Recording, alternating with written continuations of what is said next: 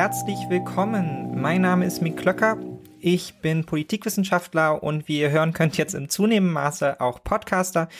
Und ihr hört die allererste Folge neben der Spur. Ich freue mich sehr, dass ihr da seid. Wenn ihr hierher gefunden habt, dann wahrscheinlich über eines der vielen Podcast-Projekte, an denen ich beteiligt bin, wahrscheinlich am ehesten über den Alias Fernsehpodcast oder auch über den Einmischen Podcast. So oder so, egal wie ihr hergefunden habt, auch wenn ihr ganz zufällig darauf gestoßen seid, Algorithmus zum Trotz. Ähm, ich freue mich sehr. Und da das hier die allererste Folge ist ähm, und mich das jetzt so ein bisschen in die komische Situation bringt, dafür ein Intro machen zu müssen, weil normalerweise, wenn man selber Podcasts hört, dann fängt man ja einfach irgendwo an. Wahrscheinlich so bei Folge 50 oder so.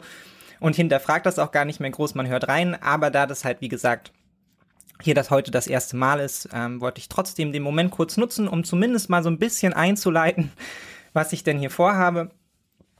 Und zwar soll es hier vor allem um Außenpolitik gehen.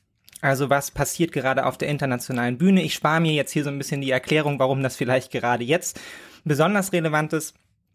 Und wie der Name neben der Spur sagt, soll es eben vor allem auch ähm, neben auch Schlagzeilen, die wir ja auch immer wieder besprechen werden, wenn natürlich große Dinge passieren. Wir beschäftigen uns zum Beispiel auch heute wieder relativ viel mit dem Krieg in der Ukraine oder zumindest den Auswirkungen darauf auf ähm, internationale Politik. Aber es soll eben neben solchen Themen vor allem hier auch immer wieder um Themen gehen, die so ein bisschen randständig behandelt werden, die sich jetzt vielleicht nicht auf Seite 1 aller Zeitungen finden lassen, sondern eher so die Themen, an denen man mal vorbeiblättert und sich dann vielleicht fragt, was ist da eigentlich in Nigeria los oder in Tunesien? Ja, was tut sich eigentlich im globalen Süden?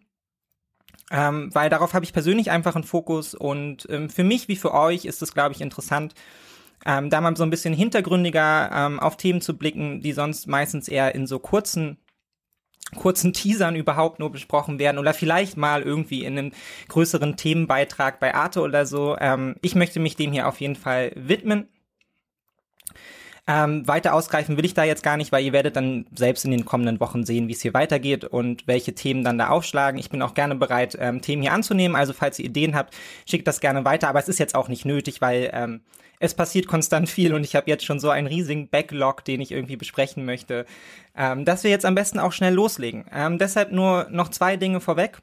Zum einen, das hier ist ein Work in Progress. Ja, das ist vielleicht nochmal wichtig, das vorher anzusagen. Also das ist hier das sage ich jetzt zum fünften Mal, die allererste Folge.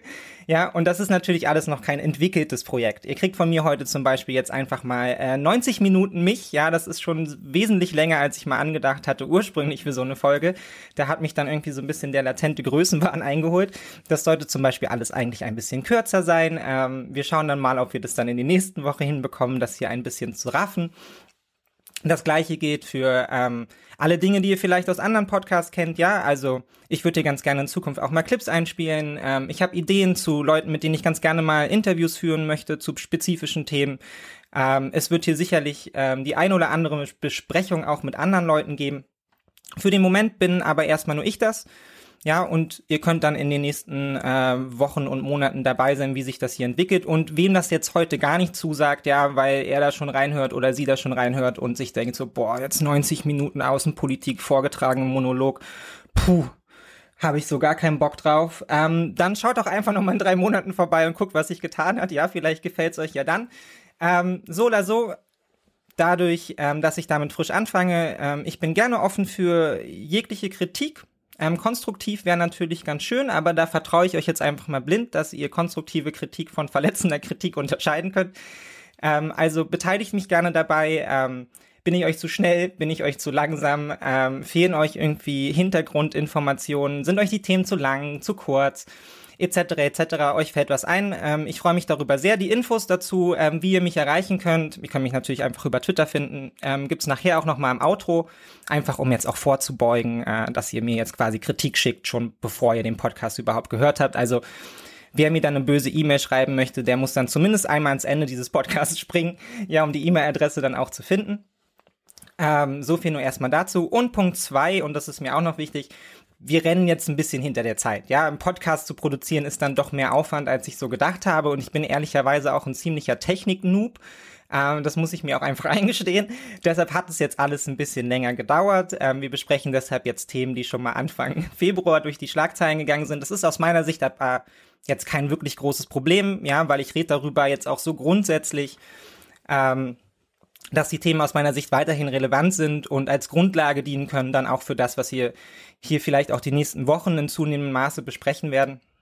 Und da mich das jetzt schon mal zum Thema hingeleitet hat, ähm, steigen wir damit auch gleich ein. Und zwar soll es heute noch einmal darüber gehen, ähm, ja, wie könnte man es nennen? Die große Reisezeit. ja, international sind ja gerade unfassbar viele PolitikerInnen und Politiker unterwegs ähm, und versuchen, äh, Partnerschaften aufzubauen und sich irgendwie alter und neuer Partner in der Welt zu versichern. Es gibt viele Pressekonferenzen, es gibt viele Staatsbesuche, viel Tamtam. -Tam. Und ähm, wir schauen deshalb heute noch einmal auf den Besuch von Olaf Scholz in Südamerika und vor allem auch auf den Besuch von Lavrov in Südafrika. Denn da kommen ganz an, ganz unterschiedliche Dinge irgendwie zum Ausdruck in diesen Besuchen. Und vor allem in der Verknüpfung ist es dann sehr interessant. Und was uns das vielleicht auch jetzt knapp ein Jahr, nachdem wir im Krieg sind, verrät darüber, ähm, wie sich das Verhältnis international geändert hat. Ja, welche neuen Barrieren oder vielleicht auch Freundschaften sich da auftun. Und ähm, genau, jetzt breche ich dieses Intro an der Stelle auch ab, bevor ich jetzt hier schon wieder ins Labern komme. Und wir schauen einfach mal rein, oder?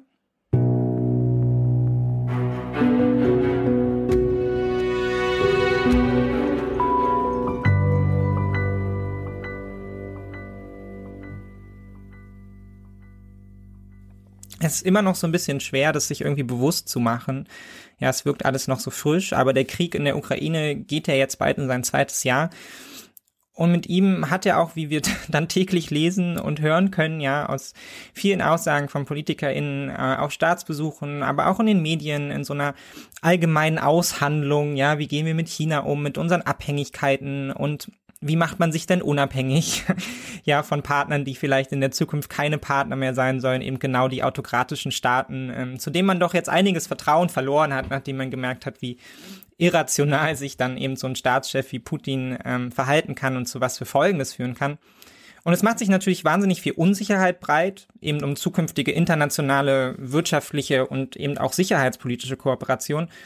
Und es bringt eben auch in zunehmendem Maße ähm, geradezu eine Reiseflut von internationalen Staatschefs und Regierungsmitgliedern aus aller Welt in alle Welt mit, die sich dort eben äh, neuer Partner zu versichern suchen, ja, alte Partner zurückzugewinnen versuchen. Und das eben nicht nur bei Vertretern des Westens, äh, sondern auch mit Blick auf Russland. Es ist also wenig verwunderlich, dass auch der russische Außenminister Lavrov gerade sehr, sehr viel unterwegs ist, ähm, wie zum Beispiel eben auch Ende Januar, als er Pretoria in Südafrika besucht hat, um sich dort mit der Außenministerin des Landes zu, auszutauschen. Ähm, und es war ein Treffen, was in der Folge dann, obwohl ja solche Treffen normalerweise in anderen Zeiten wahrscheinlich für wenig Aufmerksamkeit sorgen würden. Gerade in den deutschen Medien das ist ja eigentlich was, womit man sich wenig auseinandersetzt. Ja, ein russischer Außenminister besucht Südafrika da hat man irgendwie immer das Gefühl, dazu, dafür interessiert sich die deutsche Gesellschaft offenbar nicht genug, ja. Aber ähm, wie gesagt, die Zeiten haben sich geändert, also auch der Besuch wurde natürlich argwöhnisch beäugt und ähm, sorgte dann eben auch für einige Überraschungen und viel Aufsehen im Nachhinein. Was eben auch vor allem daran lag, dass schon die Stimmung anhand der Pressebilder, die nach dem Treffen um die Welt gingen, wo dann doch deutlich positiver ausfielen, als man sich das dann von so einem Treffen mit der russischen Regierung und dem russischen Regime angesichts der aktuellen Lage bei den westlichen ähm, Staaten und bei der westlichen Staatengemeinschaft wohl gewünscht hätte. Und es blieb eben dann auch nicht bei den Bildern, auch der Ton war dementsprechend. Ja, beispielhaftes Zitat von Außenministerin äh, Nadi Pandur dazu. Es war, glaube ich, gleich der erste oder zweite Satz. Ich bin stolz, dass wir so exzellente Beziehungen, äh, diplomatische Beziehungen pflegen zu Russland. Und was nach dem Eingangsstatement folgte, war dann dementsprechend auch eine Pressekonferenz, wie sie wohl in Russland nicht groß anders ausgesehen hätte. Also vor allem russische Journalisten, die Lavrov auch noch selber mitgebracht hat, ähm, stellten ihre Fragen und der Außenminister antwortete dann ausschweifend, ja, legte lange seine Sicht des Krieges und der Welt dar, was wir ja inzwischen auch schon äh, zur Genüge kennen. Auffällig war dann aber eben doch, dass seine Kollegin, der blieb nicht nur wahnsinnig wenig Raum überhaupt zu antworten auf irgendwelche Fragen, also sie bekam auch ehrlicherweise nicht sonderlich viele Fragen gestellt. Wenn sie dann aber mal die Möglichkeit hatte, dann war zumindest auffällig, dass sie in den kurzen Pausen, die ihr Lavrov ließ, offensichtlich nicht sonderlich viel auszusetzen hatte an, an den gewohnt ähm, etwas kruden Ausführungen des Außenministers, sondern dann doch sehr stark auf Linien zu sein schien mit der russischen Position. Insgesamt war der ganze Termin eben von einer großen Einvernehmlichkeit geprägt. Nicht nur mit Blick auf den Krieg, sondern eben auch die wirtschaftliche Zusammenarbeit, die halt auch eine wahnsinnig große Rolle gespielt hat bei dem Treffen. Und es ist insofern auch gar nicht allzu verwunderlich, da Südafrika öffentlich zusammen mit anderen relevanten Ländern, wie ja zum Beispiel Indien oder auch China, ähm, und weiteren ja zu der Fraktion gehört, die eben eine sehr, sehr neutrale Rolle versuchen einzunehmen in diesem Konflikt, also zumindest nach außen und sich da nicht klar zu verhalten, ob sie jetzt auf Seiten des Westens stehen oder auf Seiten Russlands, sondern da immer so ein bisschen hin und her lavieren zwischen Ablehnung auf der einen, einen Seite, aber gleichzeitiger Betonung halt irgendwie von der Notwendigkeit von Frieden und sich da sehr viel Mühe geben, sich eben nicht zu klar zu positionieren. Ähm, die Regierung von Präsident Cyril Ramaphosa hat sich ja da ja auch schon vergangenes Jahr bei einer Abstimmung der Vereinten Nationen zur Verurteilung des Ukraine-Konflikts enthalten und darüber hinaus eben bisher auch abgelehnt, sich den westlichen Sanktionen anzuschließen. Allerdings, und das sollte man dazu auch sagen, auch die Außenministerin Pandor hatte unmittelbar nach der Invasion den russischen Angriffskrieg noch verurteilt. Und Moskau eigentlich auch mal zum Abzug aufgefordert. Jetzt ist aber auffällig, seitdem hat sich natürlich einiges getan. Ja, es ist viel passiert und das Verhältnis zwischen Südafrika und Russland scheint sich nicht einfach verschlechtert zu haben, dadurch, dass Russland eben zunehmend aggressiv äh, die Ukraine angegriffen hat, sondern scheint überraschenderweise trotz fortlaufendem Krieg eher inniger geworden zu sein und in dementsprechenden Maße dann eben auch die Reaktion in Richtung des Westens eben deutlich harscher. Und ähm, ich glaube, dafür ist erstmal wichtig, zwei grundsätzlich miteinander verknüpfte ähm, Faktoren hier kurz aufzuführen. Nämlich zum einen das historische Selbstverständnis und eben die Verbindung von Russland und Südafrika. Ja, beide haben sich als Kämpfer gegen die westliche Hegemonie verstanden und tun es auch immer noch. Ähm, genauso wie gegen westliche Unterdrückung ähm, jeglicher Form. Und beide gehören natürlich zu denen, da muss man jetzt sagen, in Anführungsstrichen nach den Krisen, die wir jetzt hatten, aufstrebenden Schwellenländern, ähm, die sich halt eben auch immer einer unfairen Konkurrenzsituation gegenüber der, ähm, den wirtschaftlich und auch politisch dominierenden Kräften im Westen ausgesetzt sehen. Ähm, Ersteres geht dabei vor allem auf die ähm, noch während des Kalten Krieges gewachsene Allianz zwischen Südafrika und der Sowjetunion zurück, die ja bekanntlich nicht nur den Kampf gegen die Apartheid in Südafrika unterstützt hat, sondern eben auch auf dem ganzen Kontinent. Ja, im Gerange der Großmächte während des Kalten Krieges antikoloniale Freiheitsbewegungen unterstützte, während sich der Westen eben als Nutznießer dieser imperialistischen und kolonialistischen Politik, ja, eben Großbritannien da als erstes zu nennen, aber eben auch viele andere Staaten, wie zum Beispiel auch Frankreich, die ja auch weiterhin wahnsinnig involviert sind in Afrika, ähm, eben lange von diesem System profitiert hat und das auch gefördert hat, ja, ganz im Gegensatz eben zur Sowjetunion, die halt schon damals letztendlich mit den Freiheitsbewegungen die Verbrüderung ges gesucht hat, ja, und da massiv mit Waffen, Geld, Logistik, ja, Personal unterstützt hat und eben ganz entscheidend dazu beigetragen hat, dass diese Länder sich dann überhaupt befreien konnten, ja. Und von diesen gewachsenen Beziehungen und dem Vertrauen profitiert Russland letztendlich bis heute und bindet das ja auch weiterhin sehr, sehr geschickt in seine ideologische Erzählung ein, ja, wenn man sich das mal anhört, was Putin oder auf Lavrov in ihren langen Ausführungen dann alles so quatschen, ja, da merkt man, da ist es ein sehr, sehr starker antikolonialer Bezug da drin der eben wahrscheinlich auch gerade eben Regierungen wie die in Südafrika ansprechen soll, ja, der ANC, dort die Regierungspartei, hat eben auch besonders enge Verbindungen zu Moskau, die eben noch aus dieser Zeit stammen, ja, also in den, schon in den 70ern, 80er Jahren aufgebaut, Allianzen, ja, Telefonnummern, die darum gereicht wurden und so weiter. Also da gibt es wahnsinnig enge Verbindungen, die eben bis heute und gerade jetzt eben auch in diesem Konflikt sich wieder als entscheidend erweisen könnten. Ähm, reichlich Bezugspunkte also auf die eigene gemeinsame, bedeutsame Geschichte eben auch bei diesem Treffen immer wieder einzugehen. Und das ist nicht nur Russland, sondern das merkt man auch ganz deutlich bei eben Ländern äh, wie Südafrika. Also Südafrikas Außenministerin zum Beispiel geißelte dann auch in dem paar Minuten, die sie dann hatte, ähm, die neokoloniale Weltordnung und ähm, kritisierte, Zitat, die Deformation der internationalen Medien, die Südafrika ja vor allem kritisieren würden, weil es sich um ein armes Entwicklungsland in Afrika handelte. Und ich glaube, man kann davon ausgehen, dass beides wohl nicht einfach nur so dahergesagt wurde, ja, sondern dass die ganz unterschiedlichen historischen Erfahrungen ähm, von Grausamkeit, Kränkung, Ausbeutung durch eben fast alle westeuropäischen Staaten auf der einen und zumindest in Teilen mal, ja, auch wenn es natürlich auch von eigenen Interessen geprägt war, aber eben doch in Teilen die Verbrüderung und wirtschaftliche und politische Unterstützung durch die Sowjetunion auf der anderen Seite die afrikanische Staaten eben bis heute entscheidend prägt. Und auch ihren Kurs mit Blick auf den erneuten Wettkampf um Afrika, der jetzt einsetzt, zumindest mal beeinflusst, ja, wenn es um Fragen, ja, Grundvertrauen in mögliche Partner geht und sowas ist mit Blick auf Diplomatie durchaus wichtig, ja, also geht es dann nicht nur um, um harte Zahlen und was das, was man irgendwie wirtschaftlich gemeinsam erreichen kann, ja, und wie viel Wohlstand man da sammelt, sondern man braucht natürlich erstmal ein Grundvertrauen, um überhaupt neue Partnerschaften einzugehen und da muss man sagen, da ist Russland zumindest in Afrika noch wesentlich besser aufgestellt. Und deshalb hat ja auch nicht umsonst die russische Administration eben in ihren öffentlichen Verlautbarungen ja eigentlich seit Beginn des Krieges, ja, neben allerlei völkischem Unsinn, der da natürlich drin vorkommt, aber eben auch immer wieder die antiimperialistische Rolle Russlands herausgestellt und sich zunehmend so zumindest öffentlich, ja, als Bollwerk gegen die westliche Dominanz und die damit verbundene globale wirtschaftliche und politische Hegemonie hervorgetan. Ja, immer in Anführungsstrichen, ja, weil natürlich verfolgt Russland damit auch knallharte eigene Interessen. Und ich glaube, man kann jetzt nicht sagen, dass Russland sich jetzt de facto wirklich hier als ähm, Kämpfer gegen eine koloniale gegen koloniale Strukturen verstehen würde. Ja, aber in der Öffentlichkeit nutzen sie das eben sehr geschickt und es scheint auch zumindest in Teilen zu funktionieren, zumindest wenn man sich eben solche Treffen anschaut, wie das jetzt gerade in Südafrika.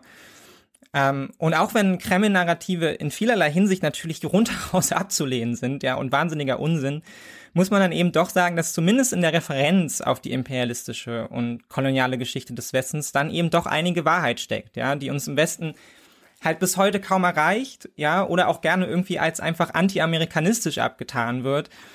Ähm, und da muss man ehrlicherweise sagen, ja, ich glaube, da fehlt uns noch eine ganze Menge, um überhaupt erstmal an den Punkt zu kommen, wo wir anerkennen, ja, dass unsere Beziehungen da eben ähm, ja fehlerhaft sind, ja, oder zumindest ordentliche äh, ordentliche Lücken aufweisen, wenn es um um Vertrauensbildung geht und Verständnis für die afrikanischen Staaten. Ähm, und da muss eine ganze Menge Arroganz abgebaut werden, ja. Und zu dieser Arroganz kommen wir auch später noch, ja, aber soweit erstmal für den Moment. Ähm, denn Staaten wie eben Südafrika, die im Westen ähm, aus vielen nachvollziehbaren Gründen eh schon mit allerlei Skepsis und eben auch Misstrauen begegnen, für die wirkt Russlands Botschaft hingegen weit überzeugender, ja, und scheint eben auch Wirkkraft zu entfalten. Und das in einem zunehmenden Maße auch, indem sich der Westen mehr in der Ukraine arrangiert, ja, ähm, nicht arrangiert, engagiert, das ist das richtige Wort. Ähm, und auch das hat das Treffen eben ähm, beispielhaft herausgestellt. Also Pandor äußerte zwar erneut vor allem die Regierungslinie, ja, Zitat wieder, äh, Frieden muss immer durch Diplomatie und Dialog erreicht werden. Und dass es ihr daher eben auch besonders wichtig sei zu sagen, dass man sich wirklich wünsche, dass der Konflikt zwischen Russland und der Ukraine dann bald friedlich, friedlich beigelegt wird durch eben Dialog und Verhandlungen. Das Wort Krieg kam allerdings schon gar nicht mehr vor, ja? Also hier hat sich offensichtlich schon was verschoben. Von Krieg war keine Rede mehr auf dieser Pressekonferenz. Und auch auf die Frage eines britischen Journalisten, ob dann Pandor die Aufforderung an Russland zum Rückzug ähm, äh, aus der Ukraine wiederholen würde, also die Aussagen, die mal ganz am Anfang des Angriffskriegs getätigt wurden, sagte Pandor dann wieder Zitat, das sei ja infantil, ja, es sei infantil jetzt ja, nachdem der Westen so massive Waffenlieferungen geleistet hat, ja, jetzt dieses, diese Aufforderung letztendlich zu wiederholen. Ja, man wolle ja nicht aussehen als jemand, der nicht weiß, wie die Welt funktioniert. Also hier verändert sich offensichtlich einiges in der Wahrnehmung, hat sich verschoben. Und wenn es nur die politischen Allianzen sind, also man hat zumindest aus ihr bei diesem Termin nicht mehr rauskitzeln können, dass man sich jetzt wünschen würde, dass Russland sich zurückzieht. Ganz im Gegenteil wird hier letztendlich ja eigentlich betont, naja, spätestens seitdem ja, die, die Ukraine halt eben so massiv unterstützt wird durch den Westen, durch Waffen. Seitdem redet man eben von einem Stellvertreterkrieg und dann kann man auch nicht mehr sagen, ja, Russland allein würde daran jetzt die Schuld tragen. Wie gesagt, das sind jetzt nicht meine Worte, aber ich glaube, das kann man da so rauslesen, ja, aus dieser Veränderung eben dieses Verhältnisses und dem, was sie sagt, dass man jetzt doch versucht, da zunehmend auf Abstand zu gehen zum Westen und hinzu kommt eben, dass Russland nicht nur sehr geschickt historische, politische Anknüpfungspunkte sucht und eben auch gefunden hat, sondern eben auch die westlichen äh, wirtschaftlichen Beziehungen ähm, zunehmend hinterfragt, während es versucht, die eigenen eben in den Regionen ähm, Afrikas zu vertiefen und damit quasi auch seiner seiner eigenen Erzählung, ja, wenn man so will, Butter bei die Fische zu geben, ja. Also es ist eben nicht nur die Erzählung, sondern man versucht sie jetzt eben auch festzuhalten äh, mit zunehmender wirtschaftlicher Kooperation in Südafrika und sie damit auch abzuziehen, so Stück weit, ja, von den westlichen Partnern. Ähm, sowohl Russland als auch Südafrika ähm, gehören zu den sogenannten BRICS-Ländern. Das ist ein Verband auf ausstrebenden Wirtschaftsnationen, ja, zu denen gehört auch China, Indien, Brasilien, über die wir gleich noch sprechen werden. Und sie alle eint letztendlich auf wirtschaftlicher Ebene auch der Wunsch, letztlich auch auf politischer Ebene, ja, die globale Hegemonie des Westens zu überwinden oder zumindest die entscheidenden internationalen Institutionen wie den IWF, ja, die WTO, eben neu auszurichten und stärker in ihrem Sinne zu beeinflussen. Gerade China geht da eben stark voran, nicht nur mit Blick auf diese Institutionen, sondern auch auf die Weltgesundheitsorganisation. Ja, wir haben das nicht nur im Rahmen von Corona gesehen, sondern auch schon davor. Ja, China leistet massive Zahlungen in diese Institutionen, die eben ansonsten vor allem inzwischen von privaten Stiftungen gefördert werden, ja, wie zum Beispiel der Gates Stiftung, während sich eben westliche Staaten aus der Förderung massiv rausgezogen haben, ja, und China versucht Stück für Stück letztendlich einzurücken in Positionen, die da gelassen wurden, weil das, weil die finanziellen Mittel aus dem, aus dem Westen eben wesentlich geringer geworden sind, ja, also man, ähm, hat da lange Zeit nicht mehr so auf die internationalen Organisationen gesetzt und Institutionen und China füllt nun diese Lücke und gewinnt in dem Maße natürlich auch mehr Macht innerhalb dieser Institutionen. Ja, das gleiche geht letztendlich für die UN und dort auch Blauhelm äh, Blauhelm-Einsätze. Ja, wenn man sich anschaut, wer dann wirklich bereit ist, auch mal für zivile Missionen oder militärische Missionen Personal zu stellen, dann ist doch sehr, sehr auffällig, dass es eben nicht der Westen ist, der Blauhelme stellt, sondern eben vor allem China oder auch Indien oder auch Brasilien, ja, die sich dort sehr, sehr stark einbringen. Und ähm, dafür gibt es auch durchaus plausible Argumente, ja, da ja ein Großteil der internationalen Institutionen und eben auch des internationalen Rechts entweder noch unter kolonialen, aber zumindest mal insgesamt anderen Bedingungen globaler Machtverteilung gewachsen sind, ja, die sich natürlich seitdem lange verschoben haben. Ja, China hat da in den 50er, 60er, 70er Jahren natürlich nicht mitgeredet. Ja, das gleiche gilt für Länder wie Brasilien oder Länder aus Afrika, die zu der Zeit in vielen Fällen eben noch kolonialisiert oder gerade erst befreit worden waren von der Kolonialisierung. Und dieses Machtverhältnis was damals geschaffen wurde, prägt aber eben bis heute die internationale Gemeinschaft und die internationale Zusammenarbeit und die Institutionen und bevorzugt eben auch in einem unglaublichen Maße letztendlich den Westen, Europa, die USA ähm, und führt auch zu immer wieder einem sehr, sehr inkonsequenten, ähm, ja, teils fast willkürlichen Anwenden ähm, von internationalem Recht. Ja, auch das sehen wir ja, während auf der einen Seite eben es vergleichsweise leicht fällt für die internationale Gemeinschaft, bestimmte Staaten, die halt wenig politische und wirtschaftliche Macht haben, für Menschenrechtsverletzungen zu verurteilen, ja, das könnte sich auf der anderen Seite nie jemand vorstellen, mit Blick auf die USA. Und das, obwohl die USA ja auch ständig Menschenrechtsverletzungen begehen, ja, das Völkerrecht brechen, zum Beispiel durch Drohnenangriffe in Syrien, ähm, die damit ja eigentlich nicht okay sind, aber natürlich wird dort eben keiner die Anklage erheben und das hat eben auch was damit zu tun, dass das internationale Recht eben gebraucht wird und ähm, geschaffen wurde von einem, äh, vor allem halt eben von starken Machtblöcken. Und auch damit lässt sich eben Russlands Geschichte ähm, und ideologische Erzählung optimal verknüpfen. Ja, mit aktuellen Interessen, die sie halt eben auch in der Region haben, jetzt mit Blick auf den Krieg. Ähm, und man muss, glaube ich, aber auch sagen, natürlich ist der internationale Powerblock dieser BRICS-Staaten jetzt nicht nur ja so ein politischer Underdog, ja, der jetzt irgendwie um für mehr Fairness bei Kreditvergaben, äh, Zöllen und Marktstandards kämpfen würde, ja, so einen historischen Kampf irgendwie von unten nach oben. Robin Hood mäßig. Ähm, ich glaube, das würde ihrer Rolle dann letztlich auch kaum gerecht werden sondern sie haben natürlich eben damit verbunden auch eigene globale Interessen, ja, und am, am größten anzusetzen, da sicherlich für China zumindest, ist eben ähm, die USA zunehmend zu schwächen und als internationalen Player eben auch aus diesen Institutionen so ein Stück weit rauszu, rauszudrängen und zunehmend diese globale Hegemonie und die globalen Institutionen eben selbst zu prägen.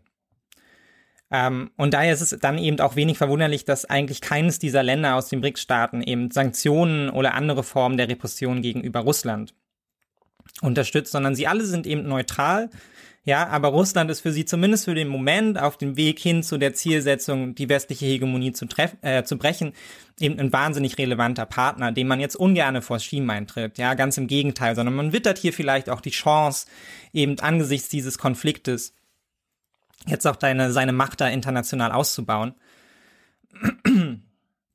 Und ähm, das sieht man auch ganz, ganz faktisch daran, dass man eben auch versucht, diesen Club immer weiter auszubauen, ja, die BRICS-Staaten selber zu vergrößern und damit den Powerblock und diese aufstrebenden Staaten auch größer zu machen. Ja, nicht umsonst wird gerade mit einiger Spannung ähm, auch auf die Ankündigung Brasiliens und Argentiniens geschaut, ja, die eben angekündigt haben, eine gemeinsame Währungsunion zu formen. Damit würde dann zum Beispiel Argentinien zu den BRICS-Staaten dazustoßen. Und auch Länder wie Saudi-Arabien scheinen anscheinend schon Interesse geäußert zu haben, ja, da irgendwie hinzuzukommen.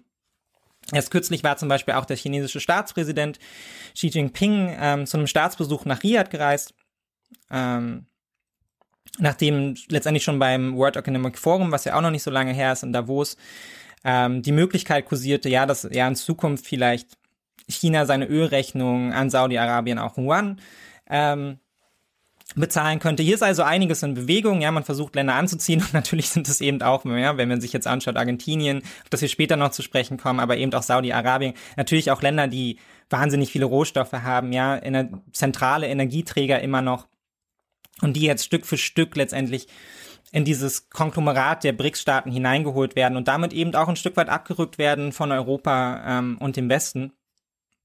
Man kann also sagen, es ist einiges in Bewegung international, ja, auf dem Parkett dort. Ähm, nicht nur in Europa und die wirtschaftlichen Beziehungen nahmen daher auch eben bei dem Außenministertreffen in Südafrika eine übergeordnete Rolle ein. Ähm, bei dem beide Seiten dann eben, wie ich gerade auch schon gesagt habe, eben auch nochmal betonten, ja, dass sie eigentlich nach einer neuen Wirtschaftsordnung streben und eben auch nach Neuausrichtungen wie zum Beispiel des EWFs, ja, der Weltbank, ähm, um dann Zitat zu einem fairen Handel und den Regeln und neuen Regeln der Finanzwirtschaft zu kommen. Ähm, und das ist ein Anliegen, das Russland nicht nur mit den aktuellen und möglichen neuen BRICS-Partnern eben teilt, sondern wohl auch mit den meisten Ländern des globalen Südens. Ja, Lavrovs Besuch war daher auch keineswegs nur eine isolierte PR-Initiative, ja, sondern das Land, sondern das Land Russland versucht eben massiv auf, auf Afrika einzuwirken und dort ihre Interessen auszubauen und verstärkt Zusammenarbeit zu fördern. Und das sieht man auch sehr, sehr deutlich daran, dass das eben nur ein Teil ähm, oder ein erstes Treffen ist von einem großen, großen Offensive, ja, einer großen Charmoffensive, wenn man so will, die ähm, Lavrov und Russland eben äh, in Afrika planen. Dazu gehört gehörte Mitte 2022 schon der Besuch in Ägypten, ja, im Kongo, Uganda, Äthiopien und schon im Juli stehen dann eben weitere Reisen an, zum Beispiel in den Senegal. Also man ist wahnsinnig viel dort unterwegs und man kommuniziert zumindest unglaublich viel und hat auch eine ganze Menge dabei. Und damit ist Russland natürlich auch längst nicht alleine auf dem Kontinent, ja. Also schon in den kommenden Wochen ist dann eben auch Finanzministerin Yellen in Südafrika unterwegs, ja. Bevor sie dann wiederum in den Senegal und Sambia reist, ja, verm vermutlich verpasst man sich manchmal nur um wenige Tage auf diesen Besuchen. Und auch Chinas neuer Außenminister Qin Gang war schon auf seiner ersten Auslandsreise, äh, Auslandsreise zum Beispiel in Afrika. Und natürlich auch die EU, ja, also mit ihrem Global Gateway Programm und Deutschland ja mit unserer dauerreisenden Außenministerin, die ja unlängst auch gerade in Äthiopien war, ja, sind natürlich alle längst in den, ähm, ja, und das ist jetzt ein bisschen kritisches Wort, ja, aber in den Wettlauf, in den neuen Wettlauf um Afrika eingestiegen ähm, das ja, und da sind wir ja uns ja inzwischen einig und das ist auch inzwischen bei allen, so mehr oder weniger allen Zeitungen in Deutschland angekommen, ja, es verändert sich in der Wahrnehmung, weil man inzwischen natürlich weiß, dass Afrika aufgrund seines Wachstums, ja, nicht nur wirtschaftlicher, sondern ja auch rein physischer Natur, ja, demografisch, ähm, eben wahrscheinlich einer der wichtigsten, äh, wichtigsten Anlaufhäfen für Märkte, ähm, Absatzprodukte, aber eben auch neues Personal werden wird, ja, zumindest ab der zweiten Hälfte des 20, äh, 21. Jahrhunderts. Ähm, Und es ist insofern also gut nachzuvollziehen, warum da eben jetzt dieser Run auf Afrika einsetzt und warum jetzt alle dort unterwegs sind, ja, und versuchen halt eben verschiedene Staaten als Partner zu gewinnen für alle möglichen Arten wirtschaftlicher Beziehungen, sei es jetzt Energie, ja, sei es Energietransformation, also wenn es um grünen Wasserstoff, Solaranlagen, Windkraft geht, aber eben auch Personal, ja, weil was es in Afrika en masse gibt und hier eben absolut gar nicht und eben auch schon lange nicht mehr in China, ja, das wissen wir ja auch, China schrumpft, die Märkte in China sind zunehmend gesättigt, auch weil die China inzwischen stark auf seinen eigenen Binnenmarkt setzt und den zunehmend versorgt. Ja, die Ein-Kind-Politik ist da massiv eingeschlagen ähm, und sorgt jetzt eben dafür, dass China nicht so genau weiß, wie es sich den nächsten 20, 30 Jahren dann widmen soll, ja, mit wahnsinnig, also wirklich wahnsinnig vielen Menschen, die dort in Rente gehen, ja, Millionen, über Millionen von Menschen. Und da wird eben auch Afrika ähm, angesichts dessen auch für China zunehmend attraktiv, genauso wie für uns eben auch als Markt, wo man Arbeitskräfte gewinnen kann, ja, wo man anwerben kann, wo letztendlich das demografische Pendel noch in die richtige Richtung ausschlägt, ja. Und ähm, zuletzt geht es natürlich eigentlich auch darum, mm, und das verändert eben der Krieg im Verhältnis zu den schon bestehenden, krass ungleichgewichteten wirtschaftlichen Beziehungen, neue strategische Partner zu finden, die nicht nur ähm, eine beliebige Quelle für Rohstoffe und und Personal, ja, und gleichzeitig Anlaufhäfen für Müll sind, so wie wir es die letzten ähm, 50 Jahre irgendwie gemacht haben, sondern eben angesichts des mit dem Krieges verbundenen Systemkonfliktes eben eigentlich auch zu strategischen Partnern auf Augenhöhe werden sollen und auch müssen. Allerdings könnte eben Russland, und das habe ich ja jetzt beschrieben, oder auch China, ja, das ja eh schon massiv wirtschaftlich und politisch in Afrika involviert, involviert ist, eben aufgrund der angerissenen historischen An Anknüpfungspunkte wesentlich leichter fallen, Vertrauen und Beziehungen aufzubauen als die USA oder eben auch Europa, ja, die ihrerseits eben vor allem erstmal historische Fehler aufarbeiten müssen, ja, und weiterhin Bremsblock sind bei eben so zentralen Fragen wie Schulden, äh, Schuldenschnitt für afrikanische Staaten, ja, oder auch eine faire Ausrichtung ähm, der Außenhandelsbeziehungen. Und es spiegelt sich eben auch in Umfragen über Russland in Südafrika zum Beispiel wieder. Ja, also auch wenn dort zwei Drittel der Bevölkerung, also ähnlich wie bei uns, bei uns sind es wahrscheinlich noch wesentlich mehr, ich habe jetzt die aktuellen Zahlen nicht im Kopf, aber diesen Krieg eben ablehnen, ist Russland auch bei jungen Menschen trotz allem weiterhin sehr, sehr gut angesehen. Ja, also es ist ein sehr, sehr beliebtes Land, wenn man, wenn man sich die Umfragen dort anschaut. Man hat an Russland eigentlich nicht sonderlich viel auszusetzen, auch wenn man jetzt nicht unbedingt begeistert davon ist, dass Russland gerade Krieg führt. Und es sind natürlich eben auch für die ähm, Regierungen in Südafrika reichlich Gründe, ähm, ihre Beziehungen zu Russland auszubauen. Ja, in der zweiten Februarhälfte zum Jahrestag dann letztendlich auf den Angriff in der Ukraine am 24.02. geht man dann sogar so weit, eben mit Russland und China eine gemeinsame Marineübung zu machen. Ja, schön vor Südafrika rumschippern mit den Schiffen, ähm, um nach Angaben der südafrikanischen Armee, Zitat, bereits blühende Beziehungen zwischen Südafrika, Russland und China zu stärken. Und ich finde, hier merkt man dann spätestens sehr deutlich, also Südafrika ist schon auch bereit, sich letztendlich aus dem sicheren Komfort herauszubewegen, ja, und hier durchaus Risiken einzugehen. Denn es ist ja völlig klar, ja, wenn China, Russland und Südafrika eine gemeinsame Militärübung machen, dann ist es jetzt sehr, sehr schwer, möglich, letztendlich zu vermitteln, dass man ja ein neutraler Player ist gegenüber anderen.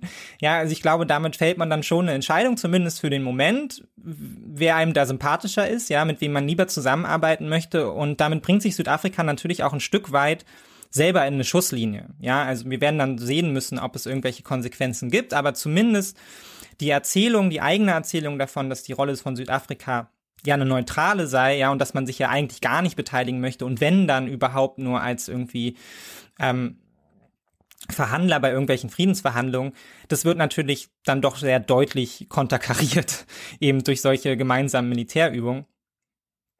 Und es ist dann eben doch schon bemerkenswert, ja, sich so deutlich zu Russland zu bekennen. Ähm, und da kann man jetzt sagen, ja, vielleicht spielt die südafrikanische Regierung auch nur ihrerseits ein sehr, sehr geschicktes Spiel zwischen den Fronten, ja, um mögliche Angebote beider Konfliktfraktionen für eine stärkere Zusammenarbeit ähm, eben sich anzuschauen, ja, und auch nach oben zu treiben, ja, also man treibt den Preis für die eigene, die eigene Zustimmung zu einem bestimmten Kurs eben nach oben. Aber für den Moment schlägt man zumindest im Westen damit auch ganz schön vor den Kopf. Ja, und es macht eben auch schon klar, die Welt hat sich verändert seit dem Kalten Krieg, ja. Also neue Grenzverläufe zwischen Ost und West sind entstanden und vor allem haben zahlreiche Staaten wie eben Südafrika, Indien etc. längst mehr Selbstbewusstsein gewonnen, sind weniger abhängig von Westen und eben auch sich bereit, der westlichen Hegemonie entgegenzustellen und nicht weiterhin zu beugen. Ja, stattdessen schaut man eben sehr genau auf den eigenen Nutzen, laviert lieber zwischen den Machtblöcken und holt für sich raus, was geht. Ja, anstatt sich eben klar zu bekennen zum Westen oder eben auch zu Russland. Und Vergleichbares gab es natürlich auch schon während des Kalten Krieges. Aber wo die Macht lag, war eigentlich ja immer klar. Ja, du hattest eben auf der einen Seite die USA und auf der anderen Seite die Sowjetunion.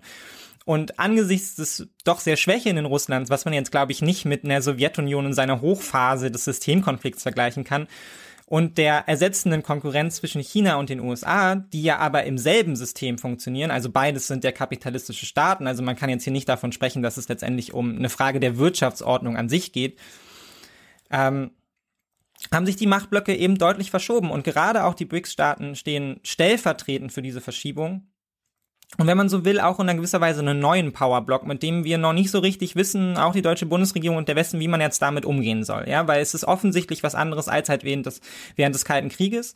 Und es ist durchaus möglich, dass sich aus diesem Powerblock eben ein eigenständiger Powerblock entwickelt. Das ist natürlich immer die Frage, inwieweit Russland und China dann dazugehören werden und inwieweit Russland und China auch ihre Kooperation aufrechterhalten werden, je nachdem, wie die eben der Krieg weiter verläuft.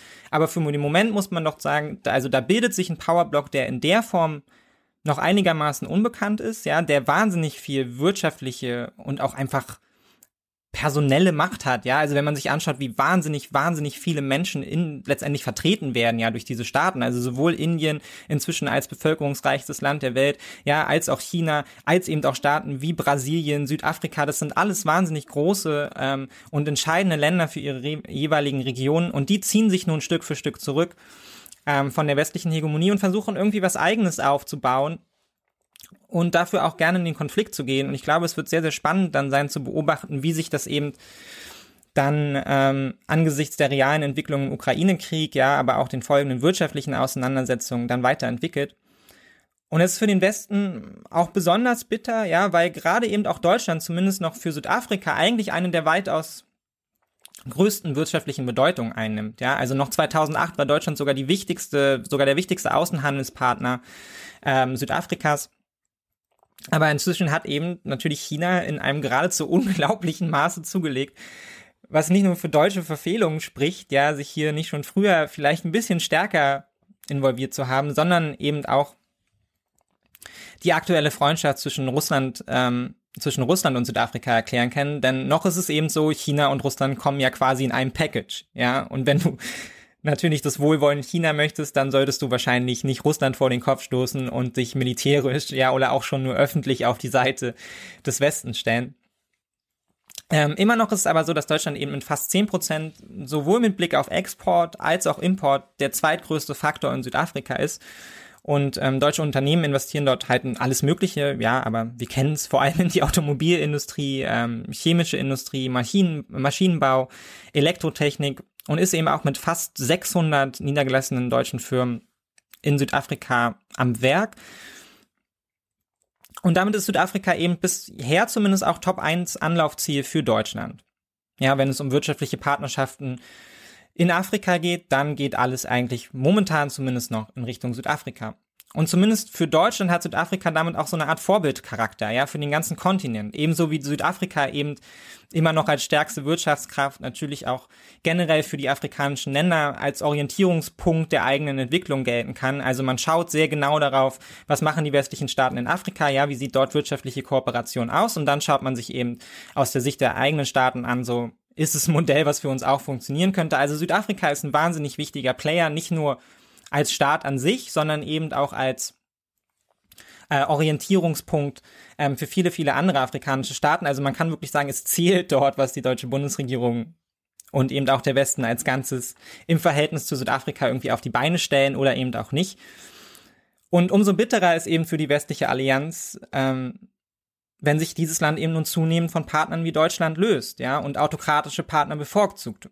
Und dafür kann man eben nicht nur Südafrika verantwortlich machen, oder die geschickte Manipulation jetzt von Russland, sondern man muss auch die bisherigen Schwächen Deutschlands und seiner Partner einfach herausstellen. Ja, gerade wenn es darum geht, den inzwischen allgegenwärtigen Buhlen um afrikanische Länder auch Taten folgen zu lassen, ja, wenn es zum Beispiel um wirtschaftliche Zusammenarbeit geht, aber auch internationale Unterstützung mit Blick auf fortlaufende Krisen, so, da schneiden wir einfach nicht sonderlich ab, sonderlich gut ab, ja. Also Südafrika steckt zum Beispiel schon vor der Ausbreitung der Covid-Pandemie in einer wirtschaftlichen Krise, ja, und wurde dann 2020, und das wissen wir ja alle, am härtesten von der Pandemie getroffen, ja, wahnsinnig lange Lockdowns, die Wirtschaft lag komplett brach, wahnsinnig viele Menschen sind gestorben, ja, man hatte kaum Möglichkeiten letztendlich aus dem eigenen Gesundheitssystem daraus zu reagieren. Und seitdem ringt das Land eigentlich wieder darum, überhaupt auf die Beine zu kommen. Und vom Westen und von Deutschland ist aber bisher eigentlich weder an unmittelbarer Hilfe in dieser Krise, ja noch im Nachhinein irgendwelche signifikante Unterstützung ausgegangen. Also auch da haben wir letztendlich schon wieder eine Chance verpasst, ja, unser historisches Bild hier irgendwie mal anzupassen und einfach mal in dem Moment uneigennützig, eigennützig, ja, ein bisschen, bisschen unter die Arme zu greifen. Und ähm, wie deutscher Partner, wie Deutschland Partner in Südafrika gewinnen will, ja, und eben auch in anderen afrikanischen Staaten und welche Ideen für eine Neuausrichtung der Beziehungen der Bundesregierung ähm, dann irgendwie äh, existieren. Das schauen wir uns gleich noch genauer an. Ja, wir haben gleich auch noch Olaf Scholz, der war ja auch unterwegs. Wie man auf jeden Fall aber nicht reagieren sollte, das hat eben leider auch schon mal ähm, das Außenministerium vorgemacht. Ja, ein Tweet, der jetzt schon vielfach zitiert wurde, aber den man hier, glaube ich, einfach nochmal hervorgraben muss, weil er sich eben so wahnsinnig gut als Beispiel dafür einig, äh, eignet, einfach mal zu zeigen, ähm, wie öffentliche Kommunikation in Richtung afrikanische Länder einfach nicht laufen sollte. Denn leider konnte sich das Außenministerium aus mir unerfindlichen Gründen nicht verkneifen, einen wahnsinnig dummen und ignoranten Tweet in Richtung Südafrika abzusetzen, oder man muss ja sagen, in Richtung ganz Afrika, der dann eben auch dementsprechend aufgenommen und auseinandergenommen wurde, ja. Also Zitat, The Russian Foreign Minister Lavrov is in Africa not to see, um, und jetzt hast du da ein Bild, ja, ein kleines Emoji von einem Leoparden, uh, not to see leopards, but to bluntly claim that Ukraine's partners want to destroy everything Russian. Here's a threat with all of his evidence.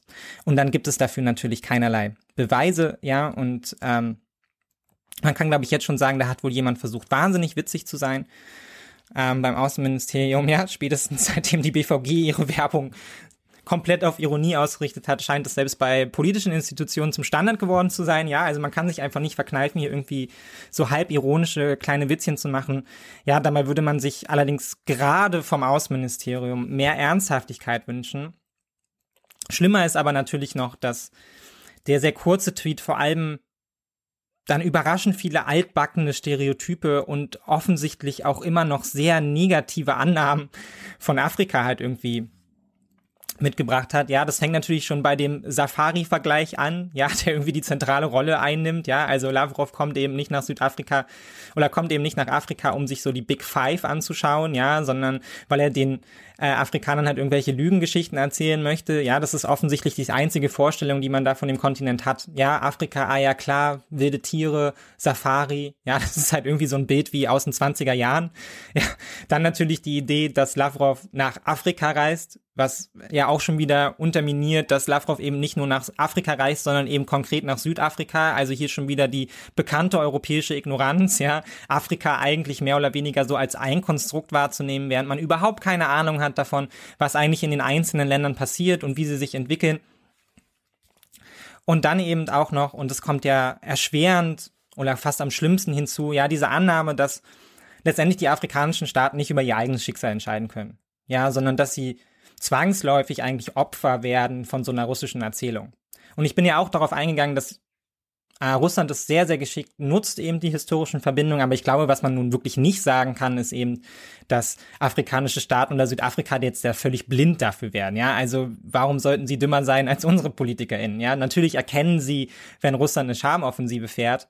Sie sind halt nur einfach pragmatisch und stellen dann halt fest, naja, das Angebot, was eben von Russland kommt und die Kooperation, die Russland uns anbietet, das ist weit mehr als wir eben vom Westen zu erwarten haben, ja, als der Westen uns jemals gegeben hat. Und wir können eben auch historisch nicht auf den Westen vertrauen. Da liegt es halt irgendwie nahe, mit Russland dann zusammenzuarbeiten, gerade wenn da eben noch China dranhängt, die halt immer noch wahnsinnig viel wirtschaftliche Kraft haben, ja, während eben Europa und die USA erstmal beweisen müssen, dass sie auf einem Kontinent wie Afrika eben auch dazu in der Lage sind, halt irgendwie konstruktives Wachstum hervorzubringen, ja, und eben nicht nur Rohstoffe abzubuddeln.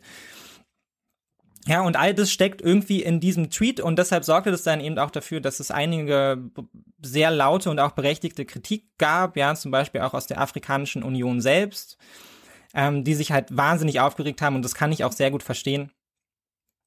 Ähm, da gab es dann also direkt die Packung für die deutsche, ähm, für die deutsche Außenpolitik.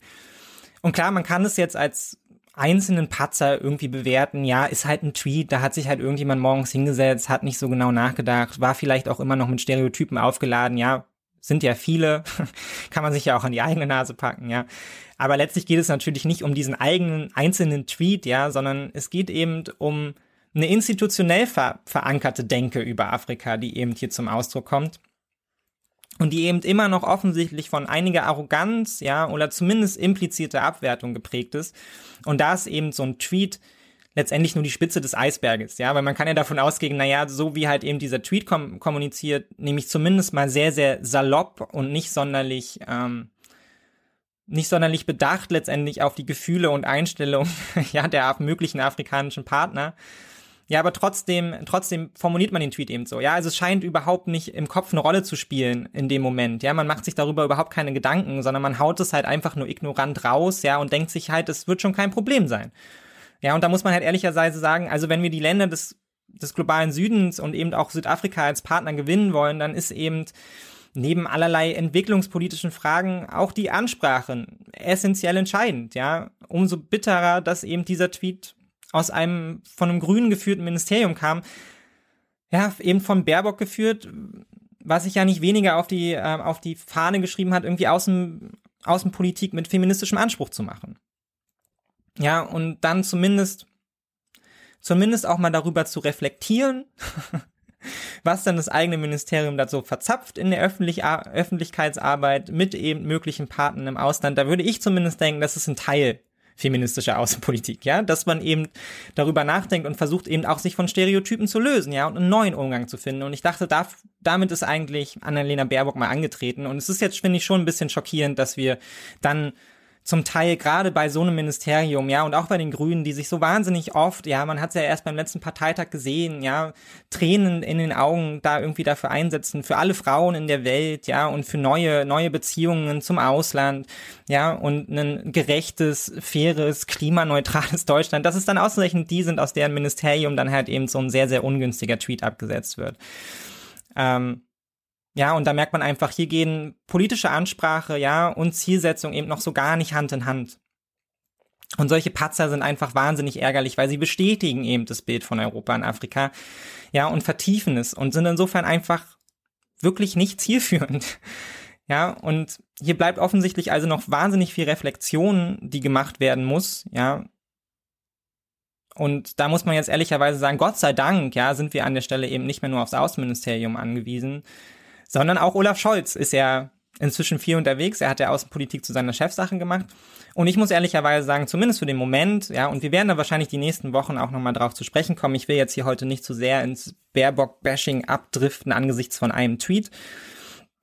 Auch wenn ich glaube, dass der Tweet eben eine ganze Menge darüber verrät, wie eben deutsche Außenpolitik noch immer gedacht wird, ja. Aber man merkt eben, zumindest der Kanzler ist, zum, ist im Moment wesentlich geschickter in seiner Ansprache und findet auch oft gegenüber den Ländern, die er dann bereist, eine ganz andere Ansprache.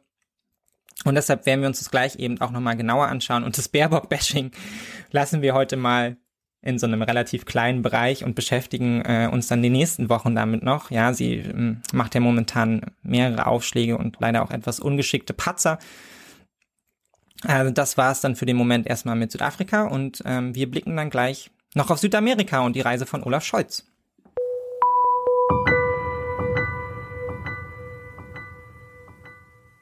Natürlich ist Lavrov gerade nicht der Einzige, der auf der Welt unterwegs ist, um sich alter Partner zu versichern und neue einzufangen. Auch Bundeskanzler Scholz war wenige Tage, nachdem er ja nun seine historische Panzerallianz geschmiedet hat, schon wieder auf Tour, allerdings nicht in Richtung Afrika, sondern diesmal in Richtung Südamerika. Und die Reise dauerte vier Tage, was sich erstmal kurz anhört allerdings wohl nichts über die Intensität aussagt, denn Olaf besuchte in der Zeit dann doch nicht weniger als drei südamerikanische Länder, namentlich Argentinien, Chile und dann als Höhepunkt Brasilien. Und das kann man hier an der Stelle schon mal so festhalten, war auch bitter nötig, Denn das letzte Mal, dass ein deutscher Bundeskanzler in Richtung Südamerika aufgebrochen ist, war 2017, also vor fünf Jahren. Und ähm, damals ist Angela Merkel über Brasilien auch nur rübergeflogen. Ja? Also mit großem Staatsbesuch und Empfang war da damals nichts. Ähm, aber nun hat sich das spätestens mit dem Krieg und eben den damit auch verbundenen Aufbrechen alter Gewissheiten, wenn es eben um Fragen von Energie, Rohstoff, Sicherheit, wirtschaftliche und eben auch strategische Beziehungen geht, hat sich der Blick nun offensichtlich entscheidend geändert. Ähm, zu wessen Nutzen, das werden wir noch besprechen. Aber zumindest mal die Erkenntnis scheint eingerückt zu sein, dass es nicht weitergeht wie bisher und dass eben in Verbindung damit auch um neue alte Partner gerungen werden muss. Ja, nicht umsonst sind weite Teile der Bundesregierung ja auch immer mal wieder weit über den Globus verstreut bei irgendwelchen bi- und multilateralen Treffen unterwegs. Ja, oft weiß man ja gar nicht, wo sie gerade sind. Habeck ist ja gerade auch schon wieder irgendwie Richtung USA unterwegs. Also es tut sich eine ganze Menge.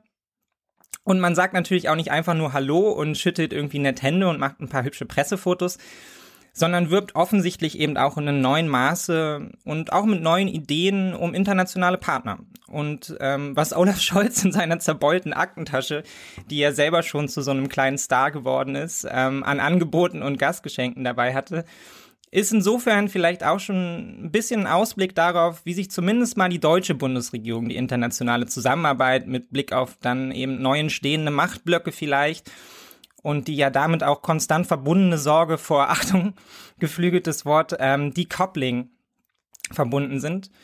Ähm, zuletzt ist der Bundeskanzler wie viele andere ja auch recht offensiv gegen Zollschranken und ein Auseinanderdriften der internationalen Handelsbeziehungen eingetreten. Ironischerweise, und das haben wir ja auch schon mit Umgang mit der Gaskrise gesehen, setzt aber natürlich auch die Bundesregierung vermehrt, wenn schon nicht auf Entkopplung, dann zumindest mal, sagen wir, Neuverkabelung der heimischen Wirtschaft und Absatzmärkte um an neue Energielieferanten, neue Rohstoffe zu kommen und sich auch einfach für die Zukunft abzusichern in ähm, etwas unwegen Zeiten, wenn man so will. Aber fangen wir erstmal hinten an. Der Höhepunkt der Reise war sicherlich der Besuch beim neuen alten Präsidenten Brasiliens, nämlich Lula. Der 77-jährige, also ein weiterer dieser sehr alten Männer auf der Weltbühne, hat sein Amt ja nun gerade erst zurückgewonnen. Wenn man so will, auch in doppelter Hinsicht, weil er ja nicht nur die Wahl, sondern eben auch den anschließenden physischen Kampf ums Präsidentenpalast gerade erst gewonnen hat. Und insofern war Scholz Reise gleich doppelt historisch. Nicht nur, weil er der erste westliche Staatschef überhaupt war, der Lula nun besucht hat nach der Wahl, sondern eben auch, weil Brasilien und Bolsonaro von Seiten Europas her, aber eben auch durch Bolsonaros eigenständige zunehmende Isolation à la Marke Trump, ähm, eigentlich schon abgeschrieben war als verlässlicher Partner für den Westen ja nicht umsonst war man ja seit 2017 eben auch nicht mehr vor Ort. Und im Rückschluss gibt es aber nun eben Olaf Scholz die große Chance ähm, für die symbolische Geste, quasi stellvertretend als Vertreter des Westens, wenn man so will, Lula und Brasilien wieder auf der Weltbühne und an der Seite der Guten zu begrüßen. Achtung, Ironie intended. Ähm, dem er schon ähm, dem ist Scholz dann auch gerne nachgekommen auf der gemeinsamen Pressekonferenz mit den Worten, ihr habt gefehlt. Ja, was war ein ganz süßer Moment eigentlich, also tatsächlich irgendwie ergreifend und wurde ja dann auch medial vielfach rezipiert. Auch wenn das natürlich ehrlicherweise ein ziemliches Theater war, denn Brasilien war ja erstens nicht weg. Und zweitens, und darum soll es jetzt auch noch genauer gehen, kann man natürlich nur nicht sagen, dass der neue Präsident auch in jederlei Hinsicht jetzt eine neue politische Richtung im Vergleich zu seinem Amtsvorgänger irgendwie eingenommen hätte. Aber Lula hat dann natürlich auch auf die Ansage des Kanzlers hin diesen herzlich umarmt und es herrschte große Innigkeit. Ähm, man witzelte dann auch auf der gemeinsamen Pressekonferenz noch über Fußball und demonstrierte Nähe, gerade zwischen der deutschen Sozialdemokratie und dem Sozialisten Lula.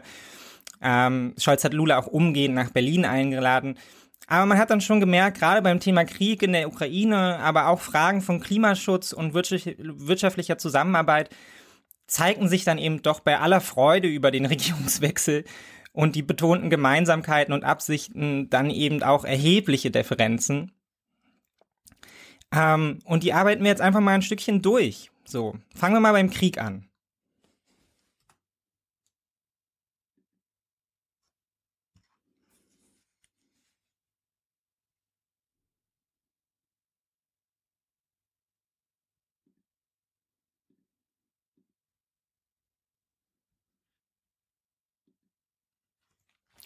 Wenn man die Texte aus der deutschen Medienlandschaft gelesen hat, ähm, schließlich leicht der Eindruck ein, Scholz wäre in erster Linie als Fürsprecher der Ukraine in Südamerika gewesen und dort dann sehr von der Haltung und dem mangelnden Einsatz überrascht worden.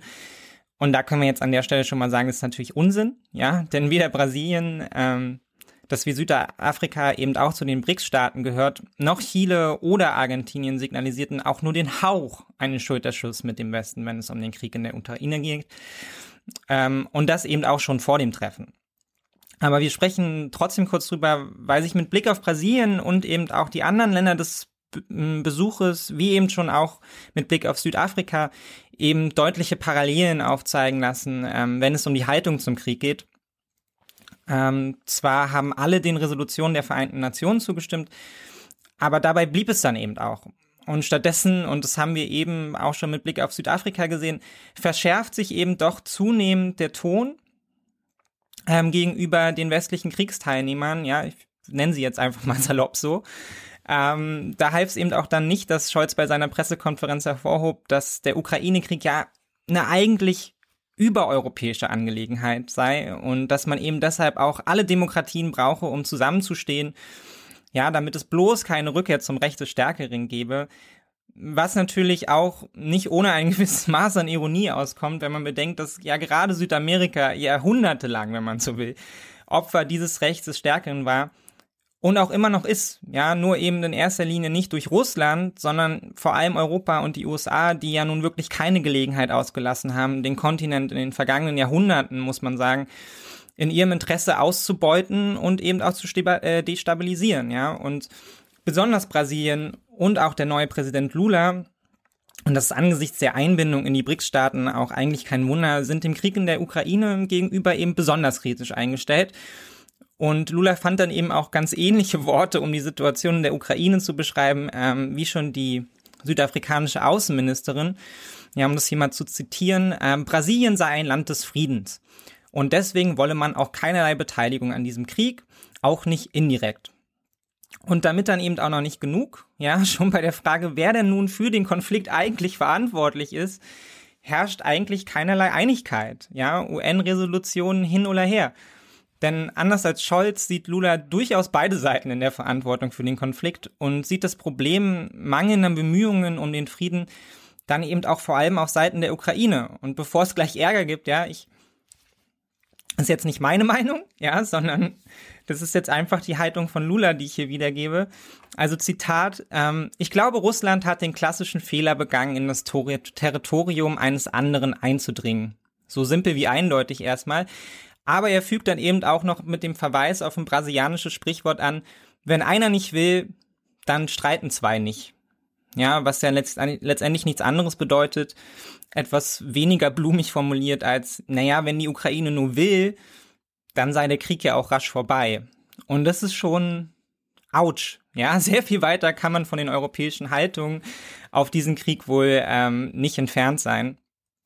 Nun ist es aber eben keine überraschende neue Wendung, auch wenn sich einige Medien, einige Medien danach gerade, ja, wir kennen sie, die üblichen Verdächtigen bei der Welt, aber natürlich auch wieder einige Twitter-Kommentare, es geht ja gerade nicht anders, ähm, wieder sehr daran abarbeiteten und bemüht waren, ähm, Scholz als Idioten dastehen zu lassen, der von der brasilianischen Haltung überrascht worden sei und ja überhaupt keine Ahnung hätte.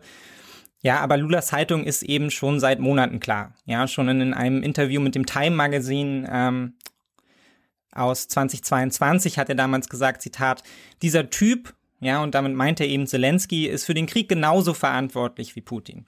Also vor, schwer vorstellbar, dass ähm, diese kontroverse Aussage nicht auch den Kanzler erreicht hat. Und im Kontext dessen wirken natürlich auch alle Bitten des Kanzlers mit Blick auf den Krieg, daher auch eher als Formalien, wenn wir ehrlich sind, ja. Natürlich ist Scholz und der westliche Allianz das immer ein Anliegen, auf jedem Staatsbesuch nicht nur Einigkeit, sondern auch Entschlossenheit zu betonen und Russland zu zeigen, dass sie nicht die einzigen sind, die um Partner werben, geschweige denn Erfolg damit haben. Aber zwischen dem Benennen und dem wirklichen davon ausgehen, klafft natürlich eine wahnsinnig große Lücke, die dem Bundeskanzler wohl weit stärker bewusst ist, ähm, als viele Journalisten ihm zugetraut haben. Und das spricht natürlich dann eben auch schon Bände darüber, wenn es darum geht, ähm, welche Wünsche Olaf Scholz denn mitgebracht hätte, wenn es mit Blick um die Ukraine, wenn es eben um die Ukraine geht, wie zum Beispiel ja Munition für Luftabwehr und Panzer, ähm, die ja zum Teil auch in Südamerika produziert werden. Aber ich glaube, er ist ehrlicherweise nicht davon ausgegangen, ähm, dass sein Wunsch nach Munition für den Gepard-Panzer ähm, nun eine sonderlich große Chance hätte, ja, und so Überschriften wie abgeblitzt in Südamerika halte ich daher auch für einigermaßen übertrieben. Aber sollte der Kanzler wenigstens mal darauf gehofft haben, dass Lula seinen Ton beim Staatsbesuch mäßigen würde, dann hat er sich zumindest geirrt. Und dementsprechend absurd wirken dann eben auch ähm, bestimmte Abschnitte aus den Pressekonferenzen, in denen sich Scholz darum bemühte, Einigkeit zu demonstrieren. Man sei sich ja einig, man würde die Aggression ablehnen, während Lula offensichtlich ganz andere Ansichten hatte. Aber so ist Diplomatie halt manchmal, ja, man sucht den kleinsten Nenner, holt raus, was geht und naja, manchmal ist das eben einfach nicht besonders viel.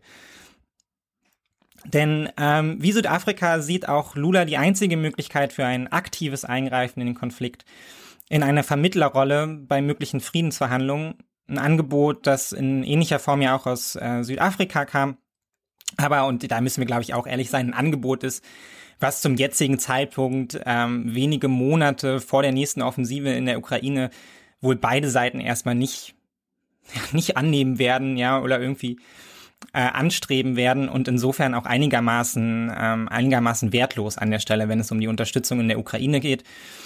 Ja, viel mehr gewinnt man eben dann schon den Eindruck, viele Staatschefs, die nicht unmittelbar in den Krieg involviert sind, ja, die vielleicht auch einfach nicht so nah dran sind wie wir, zeigen sich doch zunehmend genervt, wenn es darum geht, ähm, wie dieser Krieg weitergehen soll und wie lange er vor allem anhält.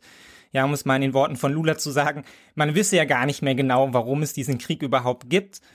Und unabhängig davon, ob man Lulas Ausführungen nun teilt oder für fahrlässig hält, oder dem, wie man dem auch immer persönlich gegenüber eingestellt ist, ist es ja eine nicht ganz unwichtige Aussage. Sind es doch vor allem die Länder des globalen Südens, die neben den eigenen Sorgen wie politischer Stabilität und wirtschaftlichen Wachstum nun eben neben der Ukraine natürlich die am stärksten von den Folgekosten betroffenen sind, ja.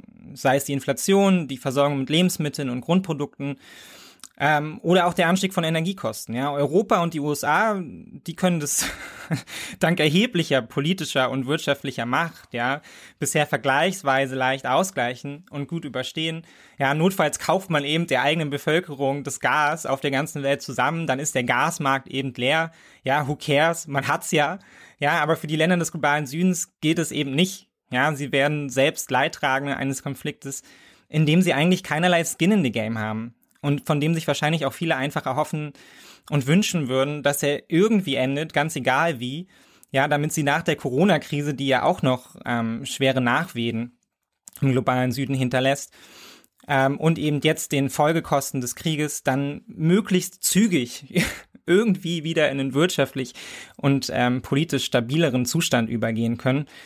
Und ich glaube, die Diskrepanz zwischen dem globalen Süden ähm, und dem Westen mit Blick auf den Krieg ist, ist hier völlig eindeutig, ja. Und ich finde ehrlicherweise auch, ähm, es steht dem Westen nicht allzu sonder, nicht allzu gut an, ja, bei potenziellen Partnern dann Druck zu machen, sich im Sinne des Westens zu beteiligen.